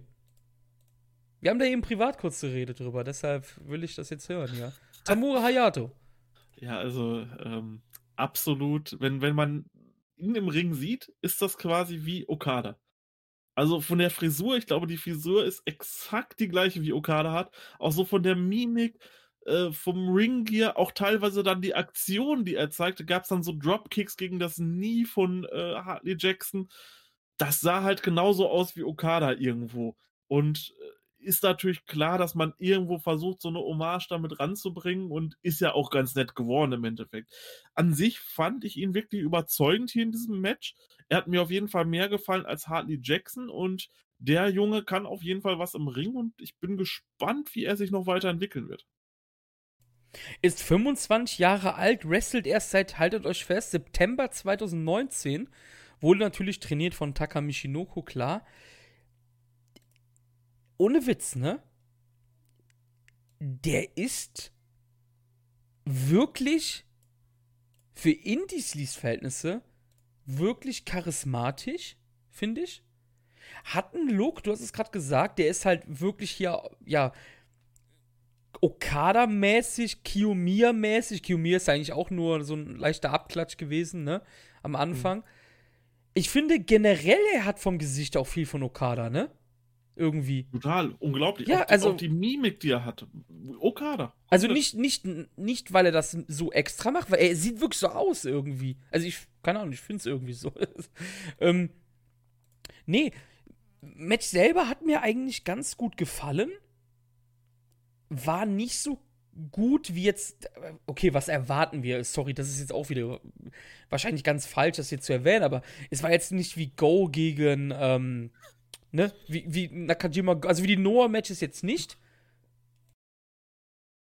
Aber es war ein wirklich richtig solides Match mit auch harten Aktionen der beiden. Also allgemein, das war jetzt auch mein erstes Match, was ich von Hayato Tamura ja gesehen habe. Wir hatten ja darüber schon privat geredet, so, hey, wir müssen uns den mal anschauen und so, wir kriegen nichts in die Finger und alles, ne? Das war ja ein bisschen blöd. Und der Typ hat mich überzeugt. Und ich, ich glaube, auch wenn dann, man kündigt ja auch an, äh, JTO, hast du ja gehört, also für Just Tap mhm. Out am Anfang und so. Aber ich glaube, hey, lass den mal Champion sein, Zero One, und, und rennt mit denen einfach mal ein bisschen. Definitiv. Ähm, der hat tolle Ansätze gehabt, auch von der Match-Story. Es war halt eine komplett einfache Match-Story. Tamura geht aufs Bein von Jackson. So, das war im Endeffekt die ganze Story dahinter. Und er hat es aber wirklich gut gezeigt, während man bei Jackson immer gemerkt hat, okay, die Aktionen werden von Minute zu Minute langsamer und äh, ja, sehen halt überhaupt nicht mehr irgendwie gut aus, hat er das Ganze allerdings irgendwie noch gerettet und hat dort wirklich äh, gute Aktionen gezeigt, hat auch teilweise manchmal gut mit dem Publikum gespielt, was da war. Ich glaube, aus dem könnte echt in den nächsten Jahren was werden und den sollte man als Puro-Fan auf jeden Fall auf der Rechnung haben. Definitiv, also den würde ich auf jeden Fall gerne bei noch ein bisschen größeren Sachen sehen. Und ich rede jetzt natürlich nicht von New Japan, aber den würde ich zum Beispiel gerne mal bei All Japan vielleicht mal sehen oder bei Big Japan oder sowas. Ich habe jetzt auch gesehen, ich habe leider dazu nichts gefunden. Auf die schnelle Ebene, das war wirklich zwei, drei Minuten vom Podcast und da hatte ich keinen Bock noch zu suchen. Wir hatten eh schon total die Zeit verstrichen, alles, kann man mal ganz ehrlich sagen. Ich habe gesehen, er, ist zusammen mit Yuji Okabayashi geteamt bei einer Zero-One-Show jetzt. Hm. Ne, das ist oh, mit, also, mal gucken, ob wir das auch in die Finger kriegen, weil das stelle ich mir auch ziemlich interessant vor, den Big Japan Champion zusammen mit ihm. Ne? Beide, ich habe es bei Twitter bei ihm gesehen, bei, ähm, bei seinem Twitter-Account halt, dass er da mit ihm posiert hat und alles und so. Und ja, ähm. Ach, du meinst bei der, ähm, bei der Clash Show. Das war diese Joint Show, oder? Gestern. Genau, von gestern. Ja, gestern war die, genau, gestern. Das ja. war diese Joint Show, genau. Ja, vielleicht kriegt man da was in die Finger, dann werden wir beim nächsten Mal drüber reden. Ja, also, also das finde ich auf jeden Fall. Der Typ ist eine interessante Personalie und ich glaube, ich will jetzt auch nicht hier Hartley Jackson total begraben oder so, aber ich kann mir halt echt vorstellen, keine Ahnung, den gegen Ukabayashi zum Beispiel wäre bestimmt richtig fett.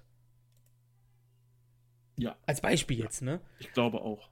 Das ist, der hat, der, der gibt dir wirklich Oldschool Okada und Kaito Kiyomiya Vibes, der Typ. Der hat wirklich ein Aussehen und ich finde, der hat auch dieses Charisma, zumindest bei höheren Promotion als Just Tap Out Wrestling zu wresteln. Ich denke auch, wir werden wahrscheinlich den irgendwann, vielleicht führt ja der Weg irgendwann zu All Japan zum Beispiel. Dort könnte ich mir dann natürlich irgendwie in fünf Jahren ähm, in der Fehde gegen äh, zum Beispiel Kento Miyahara absolut super vorstellen der hat alle Ansätze und der muss jetzt gefördert werden. Da ist natürlich so ein, so ein Championship-Reign als Hauptchampion bei einer etablierten Promotion wie Zero One, die es schon seit vielen Jahren gibt, doch ein sehr guter Einstieg. Ja, auf jeden Fall, also das, da, da lernt er auf jeden Fall, ja, so blöd ist es, da lernt er auf jeden Fall fürs Leben halt einfach, ne? Da kann er auf kleinem Niveau, weil, sind wir ehrlich, das ist zwar eine respektable Promotion, weil es halt auch von jemandem gegründet ist, der ein unfassbares Steinebrett natürlich in der Kultur ähm, im Pureso hat und alles hat mit Shinya Hashimoto und Otani ist der Besitzer aktuell, der ja auch eine respektable Person und alles ist, aber fantechnisch ist da natürlich gar nichts mehr am Start, ne? Also auch vom Bass her und so, das ist ja nichts mehr, ne? Und ich glaube aber in diesem Schatten kann er ganz gut ja sich entwickeln und ich muss sagen, ich war schon lange nicht mehr von einem, von einem Jungspund, der seit einem Jahr wrestelt, so beeindruckt wie von ihm. Muss ich ganz ehrlich sagen. Hm, ich kenne da ein paar, aber. Wen denn? Ist mir irgendwer nicht eingefallen? Äh, ja, also ich, ich hätte jetzt natürlich gesagt Kento Kobune. Zum Beispiel. Der wrestelt erst seit. Ja, okay, ja, gut. Ja, gut, jetzt, jetzt im Dezember ein Jahr. Ähm, dann natürlich noch so ein paar generell diese, diese Class of 2020 absolut alle großartig. Gut, sie werden natürlich auch nochmal anders dargestellt und haben natürlich ja. auch nochmal ein anderes Spotlight. Ja, ja. Das kann man natürlich nicht mit Zero One vergleichen. Und ich wollte gerade sagen, der Wrestle, die wrestlen halt auch nicht vor 100 Leuten oder so, ne? Richtig, genau, ja. Das ist halt auch so eine Sache. Ja, das war Zero One. Wie ihr seht, wieder unser Baby haben wir irgendwie wieder reingebaut. Irgendwie kriegen wir sie immer rein. Beim nächsten Mal vielleicht auch wieder. genau. Gehen wir weiter. Big Japan. Ja. Es geht Schlag auf Schlag. Big Japan hatte. Ich muss die Karte aufmachen hier. 23.11. In Osaka, in der Eden Arena, gab es eine Show, die 25th Anniversary Osaka Show All Best Main Event. Und was könnte Big Japan denn besser als, ja, wahrscheinlich die Gesichter der Strong Division über die letzten Jahre oder das letzte Jahrzehnt oder sogar noch länger im Main Event zu haben als Yuji Okabayashi, dem frisch gebackenen Big Japan Strong Heavyweight Champion und den Evergreen, Daisuke Sekimoto. Und hast du das Bild gesehen in der Eden Arena, das, ähm, das Graffiti, was gemacht wurde, was jetzt einfach in der Arena steht? Nee. Ist jetzt on the fly, schicke ich dir das jetzt bei Discord und dann kannst du beschreiben, wie es aussieht für die Zuschauer. Ja, ich schaue es mir an. Es lädt gerade noch. Wow, okay. Also es ist quasi ein, ja, so, so Graffiti-Gemälde, kann man sagen. Vielleicht nicht, es ist, es ist nicht Graffiti, es ist wahrscheinlich komplett aufgemalt. Und dort ist einfach auf der linken Seite ein riesiger Kopf Daisuke Sekimoto, auf der rechten Seite ein riesiger Kopf Yuji Okabayashi und in der Mitte steht noch irgendwas auf Japanisch. Aber es sieht, es sieht wirklich gut es aus. Es sieht episch aus, oder? Ja. Das sieht so episch aus. Also, keine Ahnung, wie, ob ihr das findet. Ähm, vielleicht gebt ihr ein, wenn ihr das sehen wollt. Sekimoto Okabayashi Morals, also M-U-R-A-L-S. Das ist das englische Wort für solche Bilder. Vielleicht findet ihr das dann wirklich. Es sieht halt wirklich cool aus. Es ist einfach mitten in der Eden Arena, jetzt irgendwie im Gang oder so. Das ist auf jeden Fall eine ziemlich coole Sache. Auch hier müssen wir sagen, du hast den Main Event gesehen. Mehr mhm. nicht. Ja. Genau. Also zur, zum Verständnis, wir gehen hier auch wieder die Karte durch. Ich habe die Show komplett gesehen. Die Show ging aber über vier Stunden und fragt mich nicht mehr, was im ersten Match mit Geiner oder sowas passiert ist. Ich habe keinen Schimmer mehr, weil ich habe mir die Show einfach angeschaut und habe mir gedacht, oh, das Japan Roundup machen wir ja erst Mitte Dezember macht es überhaupt noch Sinn, über alles zu reden? Ja, gut, jetzt haben wir das Japan Roundup vorgezogen und ja, so ist das halt, ne? Es war halt eine nette Abend, aber vier Stunden, Marius. Vier Stunden Big ordentlich. Japan. Wahnsinn. Also ich habe hier definitiv auch noch Matches, die ich sehen möchte. Aktuell bekomme ich es aber nicht hin. Ich bin noch bis Ende nächster Woche in einer Weiterbildung. Dort habe ich dann meine letzte Prüfung. Und da ist es halt aktuell ein bisschen stressig. Dort muss ich noch einiges für tun. Und deswegen kann ich leider nicht jede Show schauen. Aber die wichtigsten Matches, habe ich mir gesagt, für dieses Roundup werde ich mir auf jeden Fall anschauen. Ja, und ich weiß halt noch nicht, ob das Sinn macht, ob wir jetzt hier über, überhaupt über alles durchgehen sollen. Ich möchte so viel sagen, dass mein Kumpel Steffen oder unser Kumpel Steffen, Grüße gehen raus, ähm, mir im Vorfeld gesagt, der ist, also im Vorfeld gesagt hat, der ist momentan wieder relativ dick drin in Big Japan. Er hat gesagt, achte auf jeden Fall auf die Jungspunde Akira Hyodo und Yuya Aoki. Und was passiert im zweiten Match? Das Match geht drei Minuten und Hyodo zeigt einfach nichts. Also weil er keine, weil er nichts zeig, zu zeigen bekommt. Also keine Zeit halt, ne? Und ich dachte mir so, oh Gott, jetzt hat Steffen gesagt, guck dir auf jeden Fall Hyodo an, wie gut der ist und so. Als Jungspund, ja, war wohl nichts, ne? Das Match selber hört sich aber ziemlich gut an. Ryota Hama, Kohei Sato, über den wir eben von äh, gesprochen haben bei Zero One, und Quiet Storm, haben wir eben auch schon genannt bei Pro Wrestling Zero One, besiegten ja Yasufumi Nakanoe, Tahuko, Takuho Kato und eben Akira Hyodo nach dreieinhalb Minuten von ähm, den Pitfall von Hama an Kato. Bisschen blöd, wir sollten auf jeden Fall Hyodo im Auge behalten, habe ich mir sagen lassen. Ähm, danach gab es ein, pass auf, wie Big Japan das genannt hat, Indie Dreams, Big Japan versus FMW Tornado No Ropes Barbed Wire Deathmatch. Unser Freund Abby Kobayashi, der übrigens in der Real World Tech League von All Japan, über All Japan reden wir beim nächsten Mal, haben wir, glaube ich, gesagt, einfach Kento Miyahara gepinnt hat.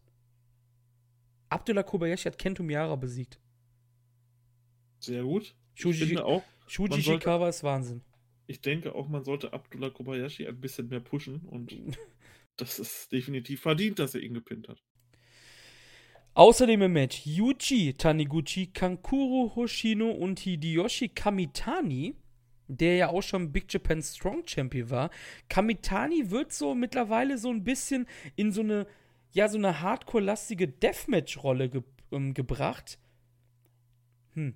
Vielleicht soll er irgendwann mal die Deathmatch-Division ein bisschen tragen, die aktuell nur von alten Männern getragen wird, die es auch nicht mehr können, so wirklich. Das Gegnerteam ist ein Kuriositätenstall. Boogeyman. Nein, es ist nicht der Boogeyman. Gosako Goshogawara, Leatherface und Raijin Yaguchi. Ihr müsst euch diesen Cast an dieser Stelle verlangsamen lassen, damit ihr das mitschreiben könnt. Schaut euch diese Kreaturen an, das ist der absolute Wahnsinn. Das ist richtiges, altes Deathmatch-Japan-Feeling hier mit Leatherface, der mit Kettensäge natürlich reinkommt. Das Match hat übrigens dann Kamitani gegen Leatherface gewonnen nach einem Backdrop. Also Kamitani möchte man wahrscheinlich irgendwann mal so ein bisschen in diese Richtung pushen. Danach gab es ein wirklich gutes Match. Big Japan gegen Strong Hearts. Shima und Shigehiro Irie besiegen den ehemaligen Big Japan Strong Champion Daichi Hashimoto und Yuya Aoki, einer von Steffens genannten Jungspunden. Und du musst dir das anschauen. Und wenn du erstmal nur die Entrance schaust, wenn du keine Zeit hast, Marius, dann siehst du erstmal, wie Indie-Sleaze Hashimoto aussieht. Yuya Aoki sieht aus wie ein fucking Star neben ihm. Und er ist wahrscheinlich auch irgendwann ein fucking Star. Ja, aber Daichi Hashimoto darf man hier natürlich nicht vergessen, ne? Daichi sieht so kacke aus, ne? Ich finde. Also ich, ich, fand, ich fand seinen Run dieses Jahr besser als zum Beispiel Steffen. Ich habe mich mit Steffen ja auch unterhalten und alles. Er meinte, ja, Daichi ist immer noch scheiße und so. Ich fand seinen Run wirklich gut dieses Jahr eigentlich. Aber ohne Scheiß, das ist mir dann wirklich aufgefallen, wie Aoki gegen ihn aussieht. Einfach von der Mimik, von den Klamotten her und so. Der sieht halt aus wie ein Star und Daichi sieht halt aus wie, ja, wie Dotonbori halt, ne? Hallo? No front gegen Dotonbori, please. Doton Mori ist im Endeffekt die wahre Goat Promotion aus Japan. Das will nur niemand anerkennen. Es ist wirklich so. Du musst es dir anschauen. Du musst ja, es dir geben. Es ist. Ja. Aber das Match war wirklich gut, muss man wirklich sagen. Ich meine, Iri und Shima, damit kannst du auch nichts falsch machen. Ne? Das ist ja ganz, ganz, eine ganz klare Kiste halt, ne? Das sind halt zwei gute Jungs einfach, ne? Hundertprozentig. Wenn du die bucken kannst als Big Japan, dann buckst du die. Danach gab es ein Scaffold Deathmatch Minoru Fujita, der aktuelle Deathmatch-Champ von Big Japan, Yoko Miyamoto und Isami Kodaka besiegten hier Masashi Takeda, Takumi Tsukamoto und Drew Parker nach einer Moonsault Press vom Scaffold gegen Parker. Dann war das Match natürlich vorbei. Danach gab es ein Big Japan Junior Heavyweight Title Match. Der neue Champion Tatsuhiko Yoshino besiegte hier Andy Wu nach fast 10 Minuten und zu diesem Match habe ich absolut gar keine Erinnerung mehr, muss ich sagen. Wie gesagt, ich habe mir halt zu dem Match jetzt gar nichts aufgeschrieben gehabt. Das folgende Match war dafür auch absolut sehenswert. Big Japan Tag Team Championship. Eins der heißesten Tag Teams der japanischen Indie-Szene. Takuya Nomura von Big Japan und Fuminori Abe von Basara sind die Champions, auch genannt Astronauts, haben hier Erlindermann und T-Hawk besiegt. Und man muss einfach sagen, es gibt einen Grund, warum T-Hawk damals bei Dragon Gate nicht so gut ankam als Main-Player. Denn man kann hier wirklich sagen, Nomura und T-Hawk haben die dicke Ringleistung gebracht und Abe und Lindermann kamen halt über ihr Charisma einfach hier in diesem Match. Und es war wirklich ungelogen. Ich muss sogar sagen, das war mein Match of the Night. Mhm.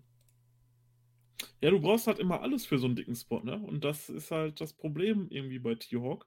Ich finde es natürlich schön, dass er so seinen Weg findet und hier immer noch halt bei allen Shows unterwegs ist.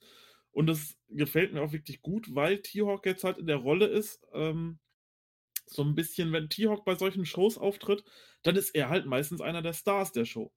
Und dort dann halt auch wirklich ein Legit-Star und das gefällt mir wirklich gut aktuell und von mir aus kann es so weitergehen mit T-Hawk, dass er die nächsten Jahre erstmal die Indies weiter bereist. Fände ich, fänd ich, fänd ich klasse. Summer Main Event, Big Bunkhorse Deathmatch.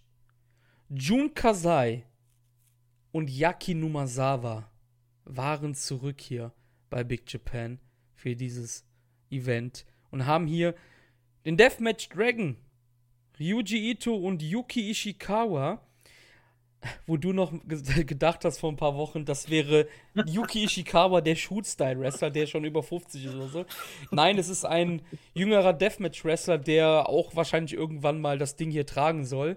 Und Kasai pinte dann hier Ishikawa. Ähm, Du weißt, ich mag Deathmatch gerne, aber Numasawa und Ito sind so kaputt. Kasai kann immer noch gehen, Kasai ist immer noch absolut klasse, aber Numasawa und Ito, puh, nicht mehr so gut zu ertragen, ehrlich gesagt, muss man sagen. Das bringt halt sowas mit über die Jahre, ne? Leider. Ja, ja, klar, natürlich, ja. Ganz klare Sache.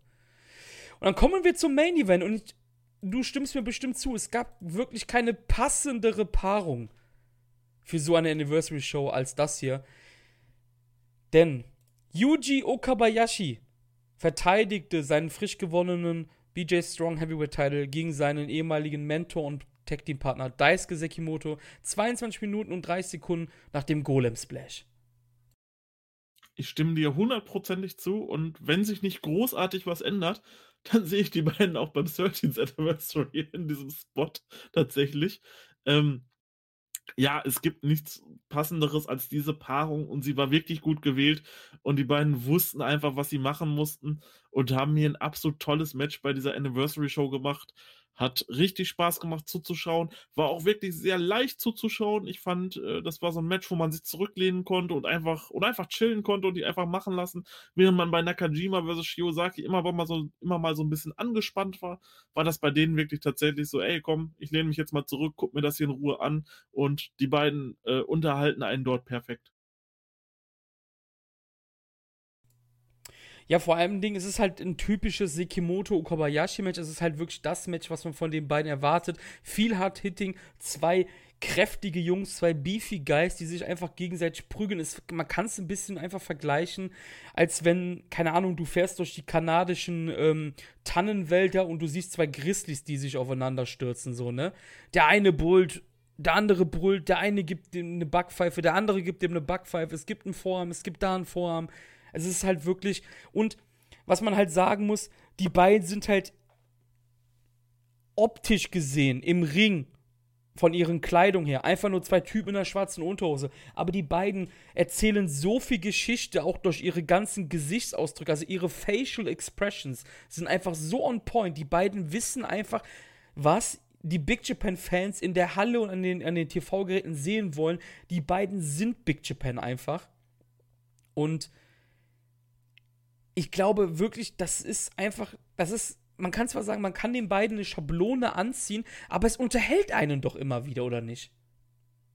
Oh, hundertprozentig, hundertprozentig. Absolut klasse, was die beiden gemacht haben und ja, es, es, es hatte alles gepasst. Auch diese Match-Story hat irgendwo Sinn gemacht und das ganze Match, also wenn ihr wirklich, wenn ihr wirklich ein gutes Main-Event haben wollt, was ihr euch einfach mal so nebenbei angucken wollt, dann schaut euch das an.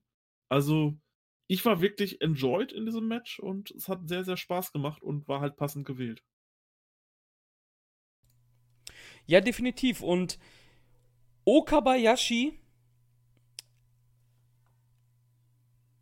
wurde dann herausgefordert von den eben angesprochenen Hidetoshi Kamitani. Das Match wird es bald geben. Und so viel zum Thema, was ich gerade eben gesagt habe. Ja, die wollen den in Deathmatch-Richtung pushen. Wollen sie wahrscheinlich immer noch, aber das ist halt, ähm, ja, das ist halt so das Ding. Das soll passieren. Und zwar, wenn ich mich recht erinnere, wird das passieren am 20.12. in Nagoya bei Deathmania. Dieser Event wird bei Samurai TV gezeigt werden. Und da soll wohl das Titelmatch sein, so wie ich meine Quellen verstanden habe. Noch nichts bestätigt. Aber 20.12. wird dann sehr wahrscheinlich und sehr, sehr wahrscheinlich in unserem Januar-Roundup dabei sein. Da wird es eh heiß hergehen. Wenn, da haben wir nämlich Dragon Gate am Start, über die reden wir jetzt gleich noch, beziehungsweise du redest über die. Ähm, da gibt es die, die, die Anfang Januar-Show von All Japan, Noah und dann halt Big Japan wahrscheinlich wieder, ne? Ja, so denke ich es auch. Und eventuell natürlich Zero One, das dürfen wir auch nicht vergessen, die noch mit reinzubringen. Ich habe es gefunden, es ist wirklich der 20.12., also ich habe mich nicht verlesen eben. Nagoya International Hall, 20.12., Deathmania 7 müsste das sein, wenn man die römischen Zahlen mich nicht täuschen. Samurai TV ist am Start. Es gibt unter anderem wieder Strong Hearts Action. Action. Shima, Tiok und Lindermann treffen hier auf Yuya Oki, Kota Sikifuda und Kosuke Sato. Deathmatch äh, Action ist natürlich auch wieder am Start, gar keine Frage natürlich. Im Main Event verteidigt nämlich Minoru Fujita seinen Deathmatch-Title gegen Yuko Miyamoto. Im Summer Main Event gibt es dann Okabayashi gegen Hideyoshi Kamitani und die Astronauts Nomura und Abe verteidigen die Titel entweder gegen die Brahman-Brüder oder gegen Koesato und Shuji Ishikawa anscheinend. Das klingt auch dick. Ja, beide Ansetzungen auf jeden Fall.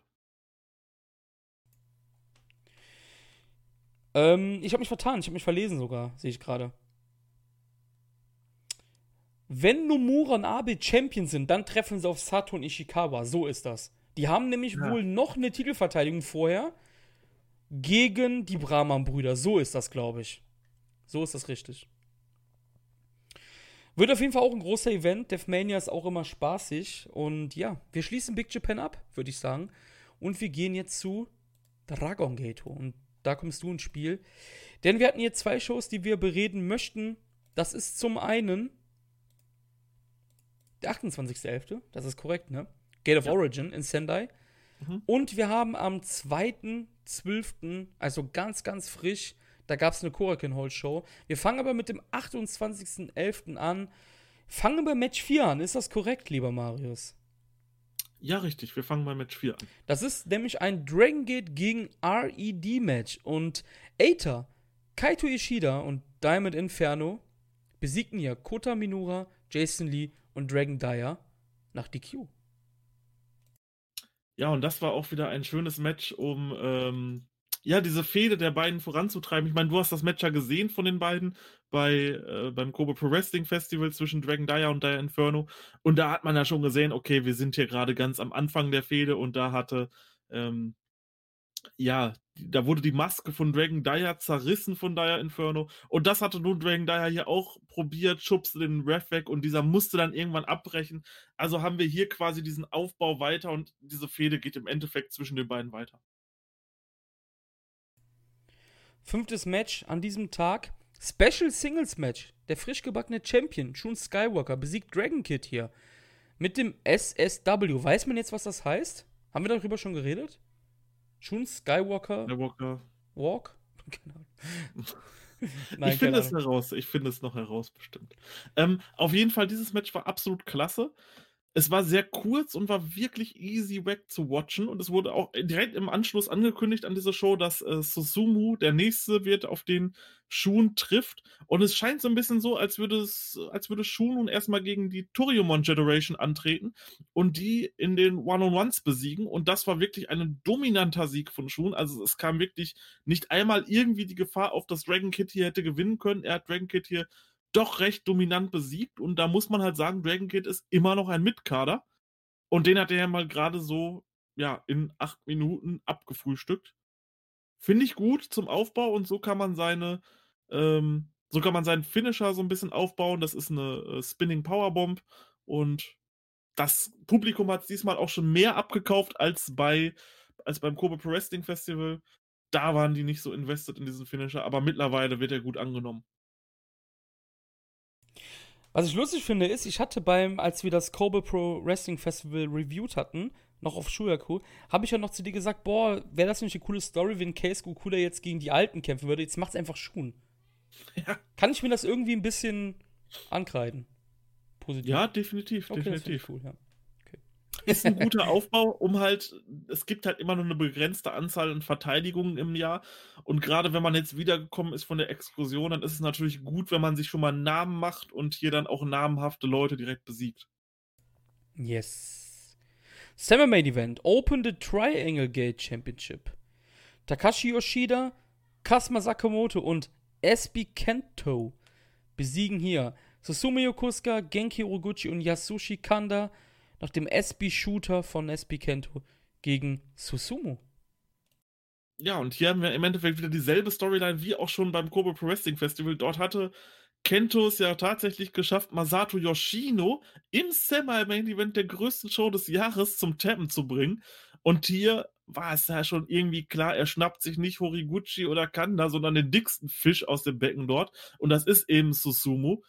Und den bringt er einfach zum Tappen und etabliert sich hier einfach weiter als, ja, der Zerstörer und schafft es hier, den nächsten dicken Fisch mit gerade mal 20 Jahren zu besiegen. Das ist absoluter Wahnsinn, ne? Also, ja. ich meine, wir haben es beim letzten Mal erklärt, müssen wir da kurz drauf eingehen, dass es halt die Uhren ticken, ein bisschen anders ticken bei Dragon Gate als bei New mhm. Japan zum Beispiel? Ja. Dort ist es halt so, die Leute, es müssen neue Leute aufgebaut werden und bei New Japan ist es ja ganz strikt gehalten. Wenn man dort als Young Lion hinkommt, dann gewinnst du die ersten zwei Jahre gar nichts, gehst dann für ein, zwei Jahre auf Exkursion, kommst dann wieder und bist dann halt entweder jemand, der alles, äh, der dann halt ein ernstzunehmender Gegner ist oder jemand, der halt immer noch so ein bisschen geekig ist. Das kann man dann noch nicht sagen. Und hier ist es so, SB Kento war letztes Jahr im Dezember, ich glaube, er ist Mitte Dezember debütiert, also noch nicht mal vor einem Jahr. Und da war er natürlich dann auch in diesen Young Boy Matches und irgendwann fing das dann einfach an, dass die auf einmal einen Pin in einer Kurakun Hall Show gegen, äh, ich glaube, Yasushi Kanda war es, bekommen haben und den pinnen konnten. Das war so, wow, okay, die besiegen hier ein etabliertes Roster-Mitglied. Und nun ist es so, dass Kento tatsächlich immer mehr Siege holt und wirklich richtig dicke Leute besiegt. Ich meine, Masato Yoshino war der most protected guy in dieser Promotion und den hat er einfach äh, im Semi-Main-Event der größten Show zum Tappen gebracht mit 20 Jahren. Also absoluter Wahnsinn. Das ist halt daher geschuldet, Dragon Gate hatte so eine goldene Generation von sechs Wrestlern. Das waren äh, Shingo Takagi, Masato Yoshino, Naruki Doi, dann war das noch Bibi Hulk, Akira Tozawa und Yamato. Das waren die Big Six der Promotion und die haben auch jahrelang diese Promotion getragen. Nun ist es allerdings so, Akira Tozawa ist bei der WWE, Shingo ist bei New Japan, Bibi Hulk ist Körper ist komplett kaputt. Masato Yoshino beendet nächstes Jahr seine Karriere. Yamato geht steil auf die 40 zu und Doi ist über den 40. Es braucht einfach Leute zum Aufbau. Es braucht Leute, die irgendwann die Promotion übernehmen und tragen. Und deswegen baut man hier auch diese Leute so aggressiv auf. Ja, das ist gut gesagt. Weiß man denn mittlerweile, was SB jetzt heißt? Nee, leider noch nicht. Superboy oder so wahrscheinlich. Es ist halt, es war halt damals die Begründung einfach, okay, das ist jetzt SBK, SB Kento, weil das klingt halt einfach cool. okay. Ja. Main Event. Open the Twin Gate Championship. Bibi Hulk und Kai verteidigen zum ersten Mal ihre Titel, die sie erst vor ein paar Wochen gewonnen hatten, gegen Yamato und Casey. Nach dem Meteor Impact von Kai an Casey. Und ich hatte noch gesagt zu dir, ist nicht die Zeit für Casey jetzt endlich mal Matches zu gewinnen, die wichtig sind? Ja, anscheinend ja nicht.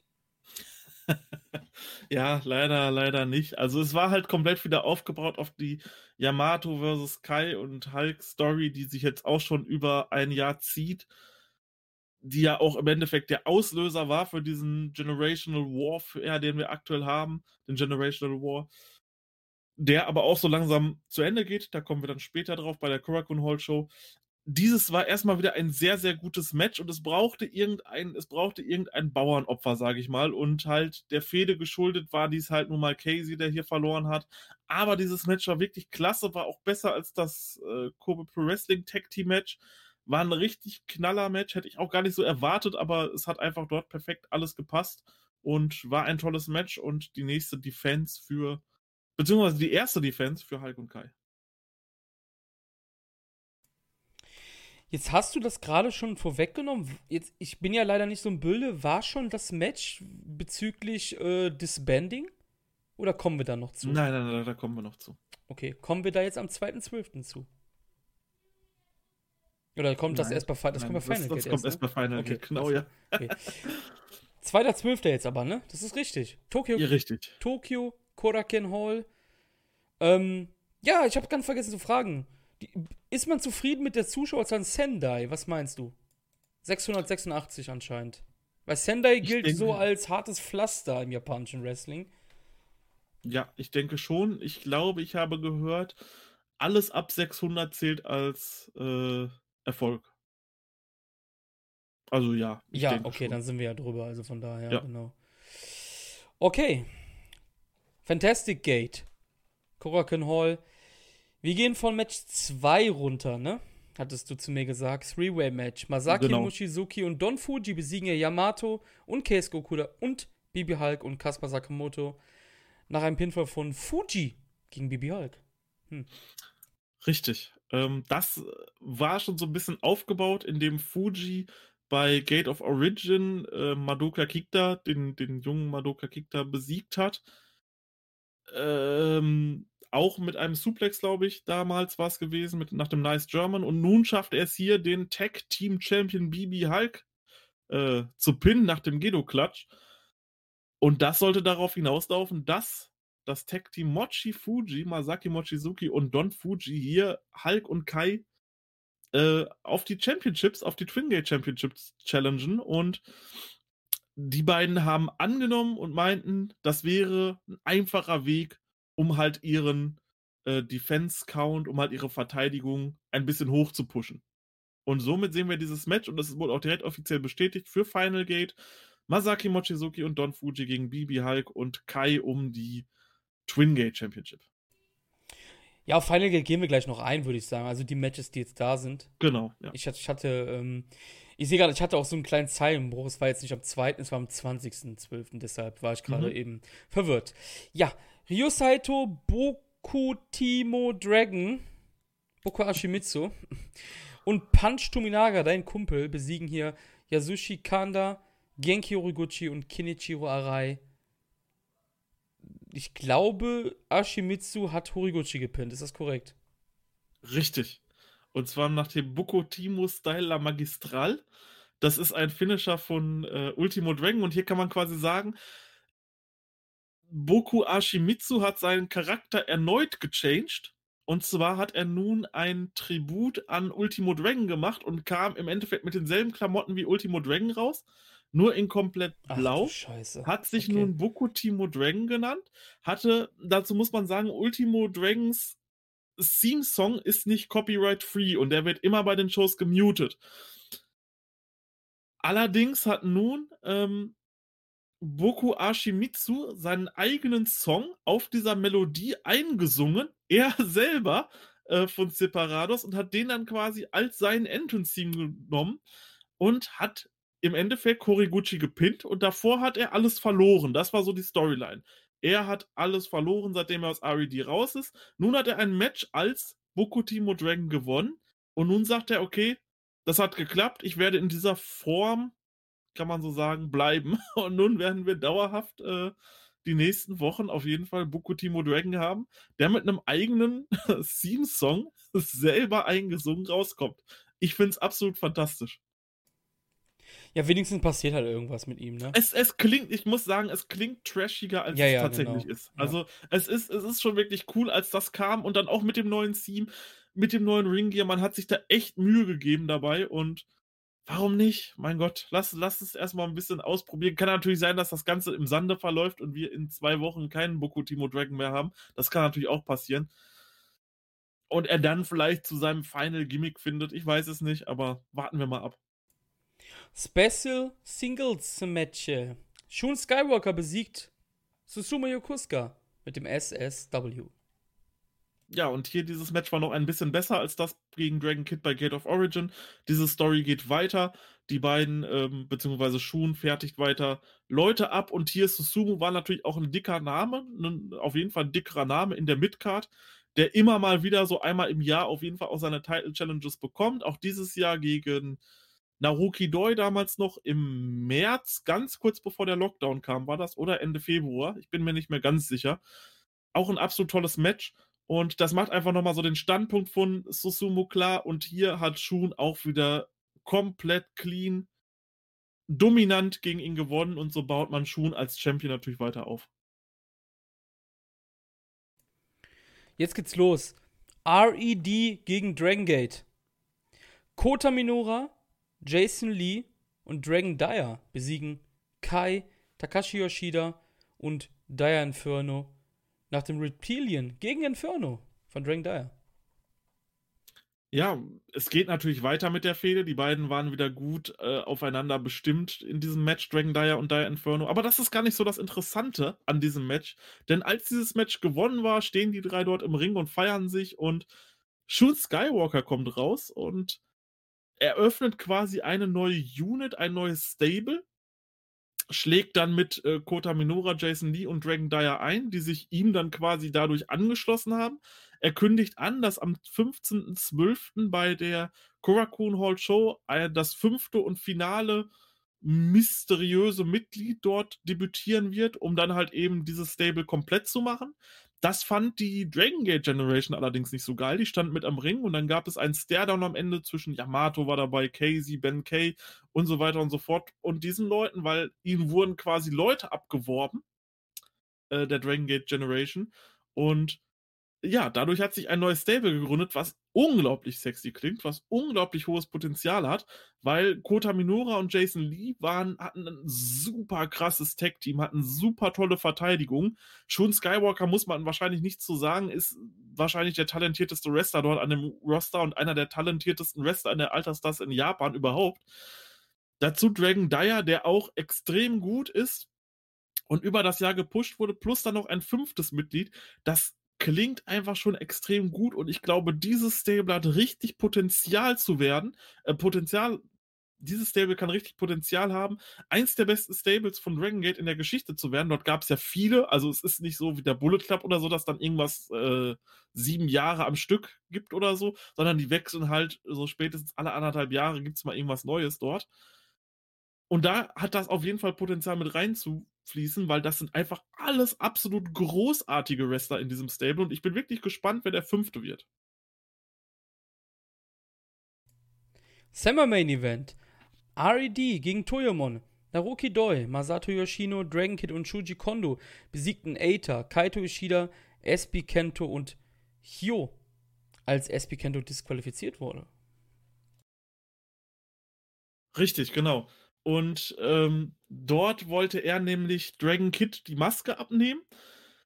Das hat dann der Referee irgendwann abgebrochen und dann kam auch schon äh, Taketo Kamai und Madoka Kikta rein in den Ring und die hatte Kento ja im Endeffekt betrogen. Da kann man quasi sagen, die drei waren ein Team, waren eine Class von Young Boys und die haben zusammen ihre Matches bestritten und Kento hat sie verraten und Kamei schubst ihn sofort weg und man sieht nur, äh, Madoka Kikuta dahinter ihm stehen und grinsen und der zieht Dragon Kid dann einfach die Maske komplett ab, schlägt auf äh, Taketo Kamai ein und hat sich dann jetzt auch offiziell auch RED angeschlossen und damit der nächste Young Boy dabei. Daraufhin wurde das Match nochmal gestartet und oh Wunder, oh Wunder, Madoka Kikuta schafft es, Masato Yoshino zu pinnen. Unfassbar. Also hier ist man auch dabei, den absolut hoch zu pushen. Generell, ich glaube, von dieser äh, Generation hält man wirklich viel. Masato Yoshino durfte sich jetzt zweimal für Leute, die gerade, ich glaube, wie alt ist Kikuta? Ich glaube, 21 auch erst oder, oder noch jünger, glaube ich, sogar hinlegen. Absoluter Wahnsinn, wie man die hier pusht. Und damit ist nun auch das nächste Mitglied bei RED da. Und Hio hatte einen Wunsch frei, darüber haben wir uns ja schon ähm, im Kobo Worldcast unterhalten. Er hat eine Battle Royale dort gewonnen und durfte sich dann irgendwas In-Ring-Technisches wünschen. Und er wollte halt gerne, dass die Toriumon Generation äh, aufgelöst wird. Das konnte aber so nicht passieren. RED muss nun darum kämpfen.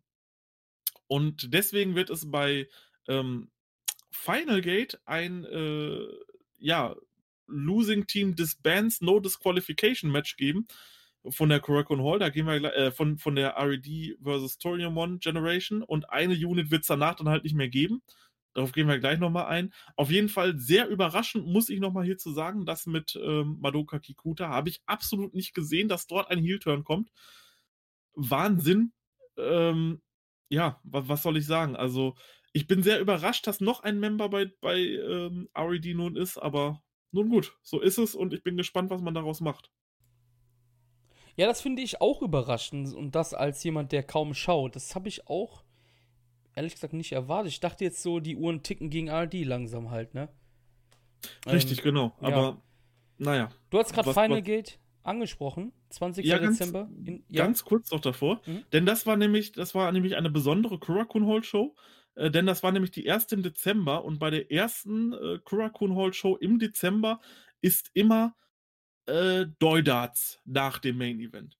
Und um Doidarts mal kurz zu erklären, das ist dann, äh, das wurde von Naruki Doi erfunden und dort kommen normalerweise Kinder und können dann auf so eine Dartscheibe, also wirklich mit einem Dartpfeil, äh, draufwerfen und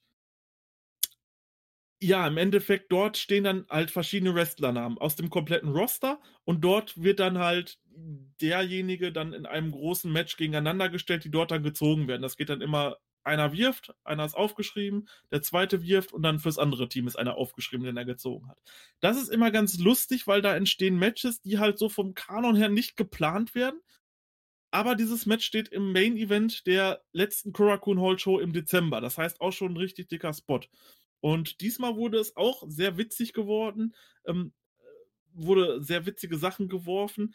Es wird am 15. in der Kurokun Hall dann das Match geben. Bibi Hulk und Dire Inferno, die quasi ja auch in RED sind, zusammen mit Kunis, jemand, der aktuell überhaupt nicht mehr so die große Rolle spielt, zusammen mit Ryo Salto von der Toriumon Generation, zusammen mit Kota Minura von Shun Skywalker Stable gegen Katsuma Sakamoto von RED, gegen Kendichiro Arai, der ja free ist im Endeffekt, oder ich glaube, nee, auch zur Toriumon Generation aktuell angehört.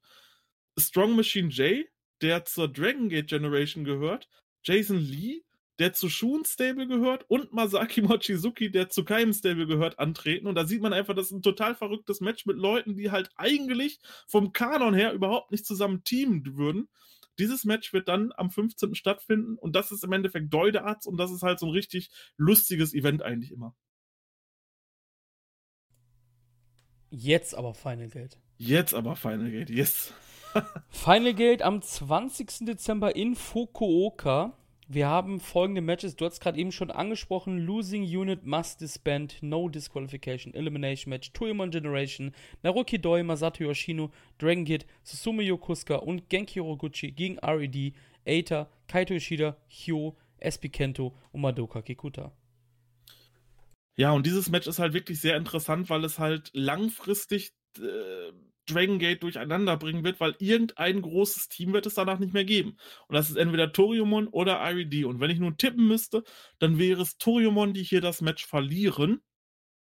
Ganz einfach, weil man nun äh, Madoka Kikuta gerade in RED gebracht hat, SB Kento gerade zu RED gebracht hat und Toriumon natürlich keiner dabei ist, außer halt Toriumon-Leute von damals. Deswegen sind da keine neuen dazugekommen. Deswegen denke ich, dass sich das zerschlagen wird. Ich gehe aber noch ein bisschen weiter und ich sage, das wird zwangsläufig dazu führen, dass Aether face turnt und das Stable RED verlassen wird, weil es braucht dort nun einfach absolut frischen Wind. Du kannst dieses Stable quasi nicht immer so ewig auf ähm, ja, offen halten und das gibt es ja nun auch schon seit, ich glaube, boah, 2018 die Stable, also auch schon relativ lange. Ich denke, auch dort wird sich einiges ändern, aber ich sage dort, gewinnt RED und das wird definitiv ein Match sein, was rein von der Bedeutung her wahrscheinlich mit das größte Match an diesem Abend ist. Es gibt außerdem noch bestätigt Open the Brave Gate Championship. Keisuke Okuda verteidigt gegen Kagetora. Ja, dieses Match ist eigentlich so von der Paarung her noch relativ ähm, unspannend, weil Kagetora halt jemand ist, der überhaupt nicht mehr in diesen Titelmatches eigentlich steht und Keisuke Okuda zu 100% dieses Match gewinnen wird. Aber Kagetora ist ein sehr, sehr guter Wrestler und ich glaube, die beiden können sich wirklich gut ergänzen und können hier echt ein schönes 12-Minuten-Match oder so auf die Matte zaubern, was dann am Ende, keine Ahnung, vielleicht so im dreieinhalb Sterne-Bereich liegt. Also kann man nichts mit falsch machen und man gibt Okuda einen Defense-Count. Open the Twin Gate Championship. Bibi Hulk und Kai gegen Masaki Mochizuki und Don Fuji, darüber haben wir eben schon gesprochen, aber du kannst gerne trotzdem nochmal.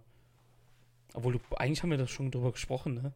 So. Also ich würde es halt nur extrem feiern, wenn tatsächlich äh, Mochi Fuji hier dieses Match gewinnen würden. Es scheint aktuell echt unwahrscheinlich zu sein, dass sie gewinnen. Gerade weil Hulk und Kai noch so kurz Champion sind. Aber irgendwo macht es auch Sinn, weil die es ja so als Easy Defense angeteased haben. Na, das kann natürlich nur ein Hering sein, aber Masaki Mochizuki und Fuji als Tag Team Champion, wäre der absolute Wahnsinn, weil das würde heißen, so wie ich Masaki Mochizuki kenne, die Open the Twin Gate Championship werden wahrscheinlich dann irgendwann bei Noah verteidigt werden, bei All Japan verteidigt werden, irgendwie sowas. Und das kann ich mir richtig cool vorstellen. Und das würde halt nochmal so ein bisschen neuen Wind wieder in die Division bringen, weil die letzten Leute, die diesen Titel gehalten haben, waren eigentlich fast immer nur Hulk, Kai und Yamato plus Partner X. Und da wäre so ein Team von den beiden Veteranen, Mochi Fuji, absolut genial. Die, die die, ganzen, die, die beiden Titel dann auch noch in anderen Promotions verteidigen, würde ich extrem feiern. Und zu guter Letzt bestätigt natürlich Open the Dreamgate Championship Shun Skywalker gegen Benkei. Ja, und dieses Match wurde halt direkt nach der Kobe Pro Wrestling Festival Show äh, Mitte am 15. November festgesetzt, weil als Shun Skywalker den Titel von Aether gewonnen hat, kam direkt sein ehemaliger Tag-Team-Partner und ehemaliger Buddy Ben Kay raus, hat sich ihm in den Weg gestellt und meinte, er hat ihn damals äh, auf Exkursion geschickt und nun hat er deswegen ein Recht darauf, auf den Titel zu challengen und schon sagt, er wird ihm zeigen, was er gelernt hat. Und auf dieses Match bin ich absolut hyped, weil ich glaube, das kann ein richtig starker Main-Event werden. Und ich muss sagen, ich finde die Final Gate Card nun mal das äh, Open the Brave Gate Championship Match ausgeklammert. Alles in allem deutlich äh, sexier als die Kobe Pro Wrestling Card dieses Jahr tatsächlich. Ich, ich finde den Main Event absolut großartig. Das Twin Gate Championship Match großartig. Dieses ähm, RED gegen Toriumon Match großartig. Und da wird bestimmt noch etwas dazukommen. Also die Triangle Gate Championships nicht, weil äh, die hält ja auch SB Kento aber es wird irgendwas noch dazukommen und wahrscheinlich noch ein paar coole Paarungen, vielleicht noch irgendwo ein Singles-Match zum Aufbau. Und so kann ich mir vorstellen, dass Final Gate eine richtig runde Show wird. Und ich habe die Cards auch mal verglichen, ähm, was so die Matches anging. Letztes Jahr hatten wir Naruki Doi gegen Ben Kay im Main Event. Shun Skywalker gegen Ben Kay ist, denke ich mal, auch ein würdiges Nachfolgematch äh, danach. Und ich glaube, Final Gate wird eine richtig krasse Show werden. Ja, und wir haben es ja eben schon gesagt, über Final Gate, über die Big Japan Show am 20., die am selben Tag laufen, ne? Ähm, über Noah New Sunrise am 4. und über All Japan New Year Wars am 2. und 3. Januar werden wir alles im Januar machen. Wir können aber schon mal sagen, ich glaube, du hast eben schon angeteased, was machen wir denn noch im Dezember? Ja, wir haben noch eine, ähm, einen New Japan Podcast, der sich um das BOSJ, um die World Tech League und um den Super J Cup dreht. Außerdem ist es noch geplant, ein zweites ähm, Roundup zu machen. Auch so Mitte Dezember. Und dann haben wir natürlich noch unseren großen Countdown, unseren großen Tokyo Dome Hype Countdown. Also an Puro werdet ihr noch einiges bekommen in diesem Monat. Jetzt hast du alles gesagt. Ich habe jetzt eigentlich nur auf diese Pure Awards angespielt, aber auch gut. Ach so. Okay, hast aber direkt ja, alles gemacht. Ja, wir, wir, ähm, ja, ist doch egal gewesen, war ja cool. Ja, genau. Ähm, also. Wir werden beim nächsten Japan Roundup vermehrt wahrscheinlich die ganze Sendezeit eigentlich dafür nutzen, um über unsere, ja, Shuyaku Pure Awards, also Wrestle of the Year 2020, Event, also Show of the Year, bla bla, zu sprechen. Das wird dann eine dicke Show. Und ähm, du hast ja gesagt, Ende Dezember gibt es dann einen Countdown zu Wrestle Kingdom, also ein Tokyo Dome Countdown. Puro ist auf jeden Fall am Start bei Wrestling Infos ab jetzt. Aber richtig. Richtig, genau. Also ihr könnt euch freuen, diese Awards werden toll. Ich, wir werden uns da nochmal Gedanken drüber machen, werden vielleicht nochmal in diesem Podcast so ein bisschen das Jahr reflektieren lassen, auch für uns nochmal selber, was, wer hat bei uns wirklich abgeräumt am Ende, wer hat hier in diesem doch so schwierigen Jahr, welches ein Jahr war wie kein anderes zuvor, ähm, am besten delivered und das meiste rausgeholt und darauf könnt ihr euch beim nächsten Japan Roundup auf jeden Fall freuen. Definitiv. Und damit sind wir jetzt am Ende angelangt, Marius. Das ist unsere erste Japan Roundup-Folge auf wrestling-infos.de. Ja, war mir auf jeden Fall eine Ehre und schreibt gerne irgendwo ins Forum oder hier bei YouTube in die Kommentare, wie ihr diese Idee hier von diesem Format findet. Wir machen das nun schon seit drei Monaten, glaube ich, oder seit vier Monaten schon. Äh, wie ihr das findet und ob wir irgendeine Promotion vergessen haben, auf die wir gerne vielleicht beim nächsten Mal eingehen sollen oder irgendwas, was ihr gerne im Bereich Puro noch gerne wissen möchtet zu irgendeinem Wrestler oder zu irgendeiner Promotion. Da sind wir immer offen und wenn ihr das ins Forum schreibt oder unter die Kommentare, dann könnt ihr euch sicher sein, werden wir das auch beim nächsten Mal mit dran nehmen. Genau, ich wollte gerade sagen, also im Forum könnt ihr in unseren Shuyaku Pureso Podcast-Thread Fragen stellen, allgemein zu Puro oder zu New Japan, wie auch immer. Ähm, genau, auf wrestling-infos.de natürlich in dem Artikel selber könnt ihr ja Kommentare schreiben, uns Feedback geben und auch ja, Fragen stellen. Bei YouTube natürlich auch, könnt ihr unter dem Video schreiben. Und wenn ihr sonst wo noch Kontakt mit uns aufnehmen wollt, bei Twitter at shuyaku.de. Das ist unser, ja, unser Podcast-eigener Twitter-Account dann halt, wo ihr uns bei Twitter auf jeden Fall besser erreicht als beim Wrestling-Infos-Account, weil den managen wir beide halt. Da könnt ihr dann direkt mit uns in Kontakt treten, wenn ihr wollt. Und ich glaube, das war es jetzt erstmal, ne? Wir, wir können uns jetzt, glaube ich, in den wohlverdienten Feierabend verabschieden. Und ich denke auch, ja. Ich würde sagen, wir hören und sehen uns beim nächsten Mal. Haut rein. Bis dann. Ciao.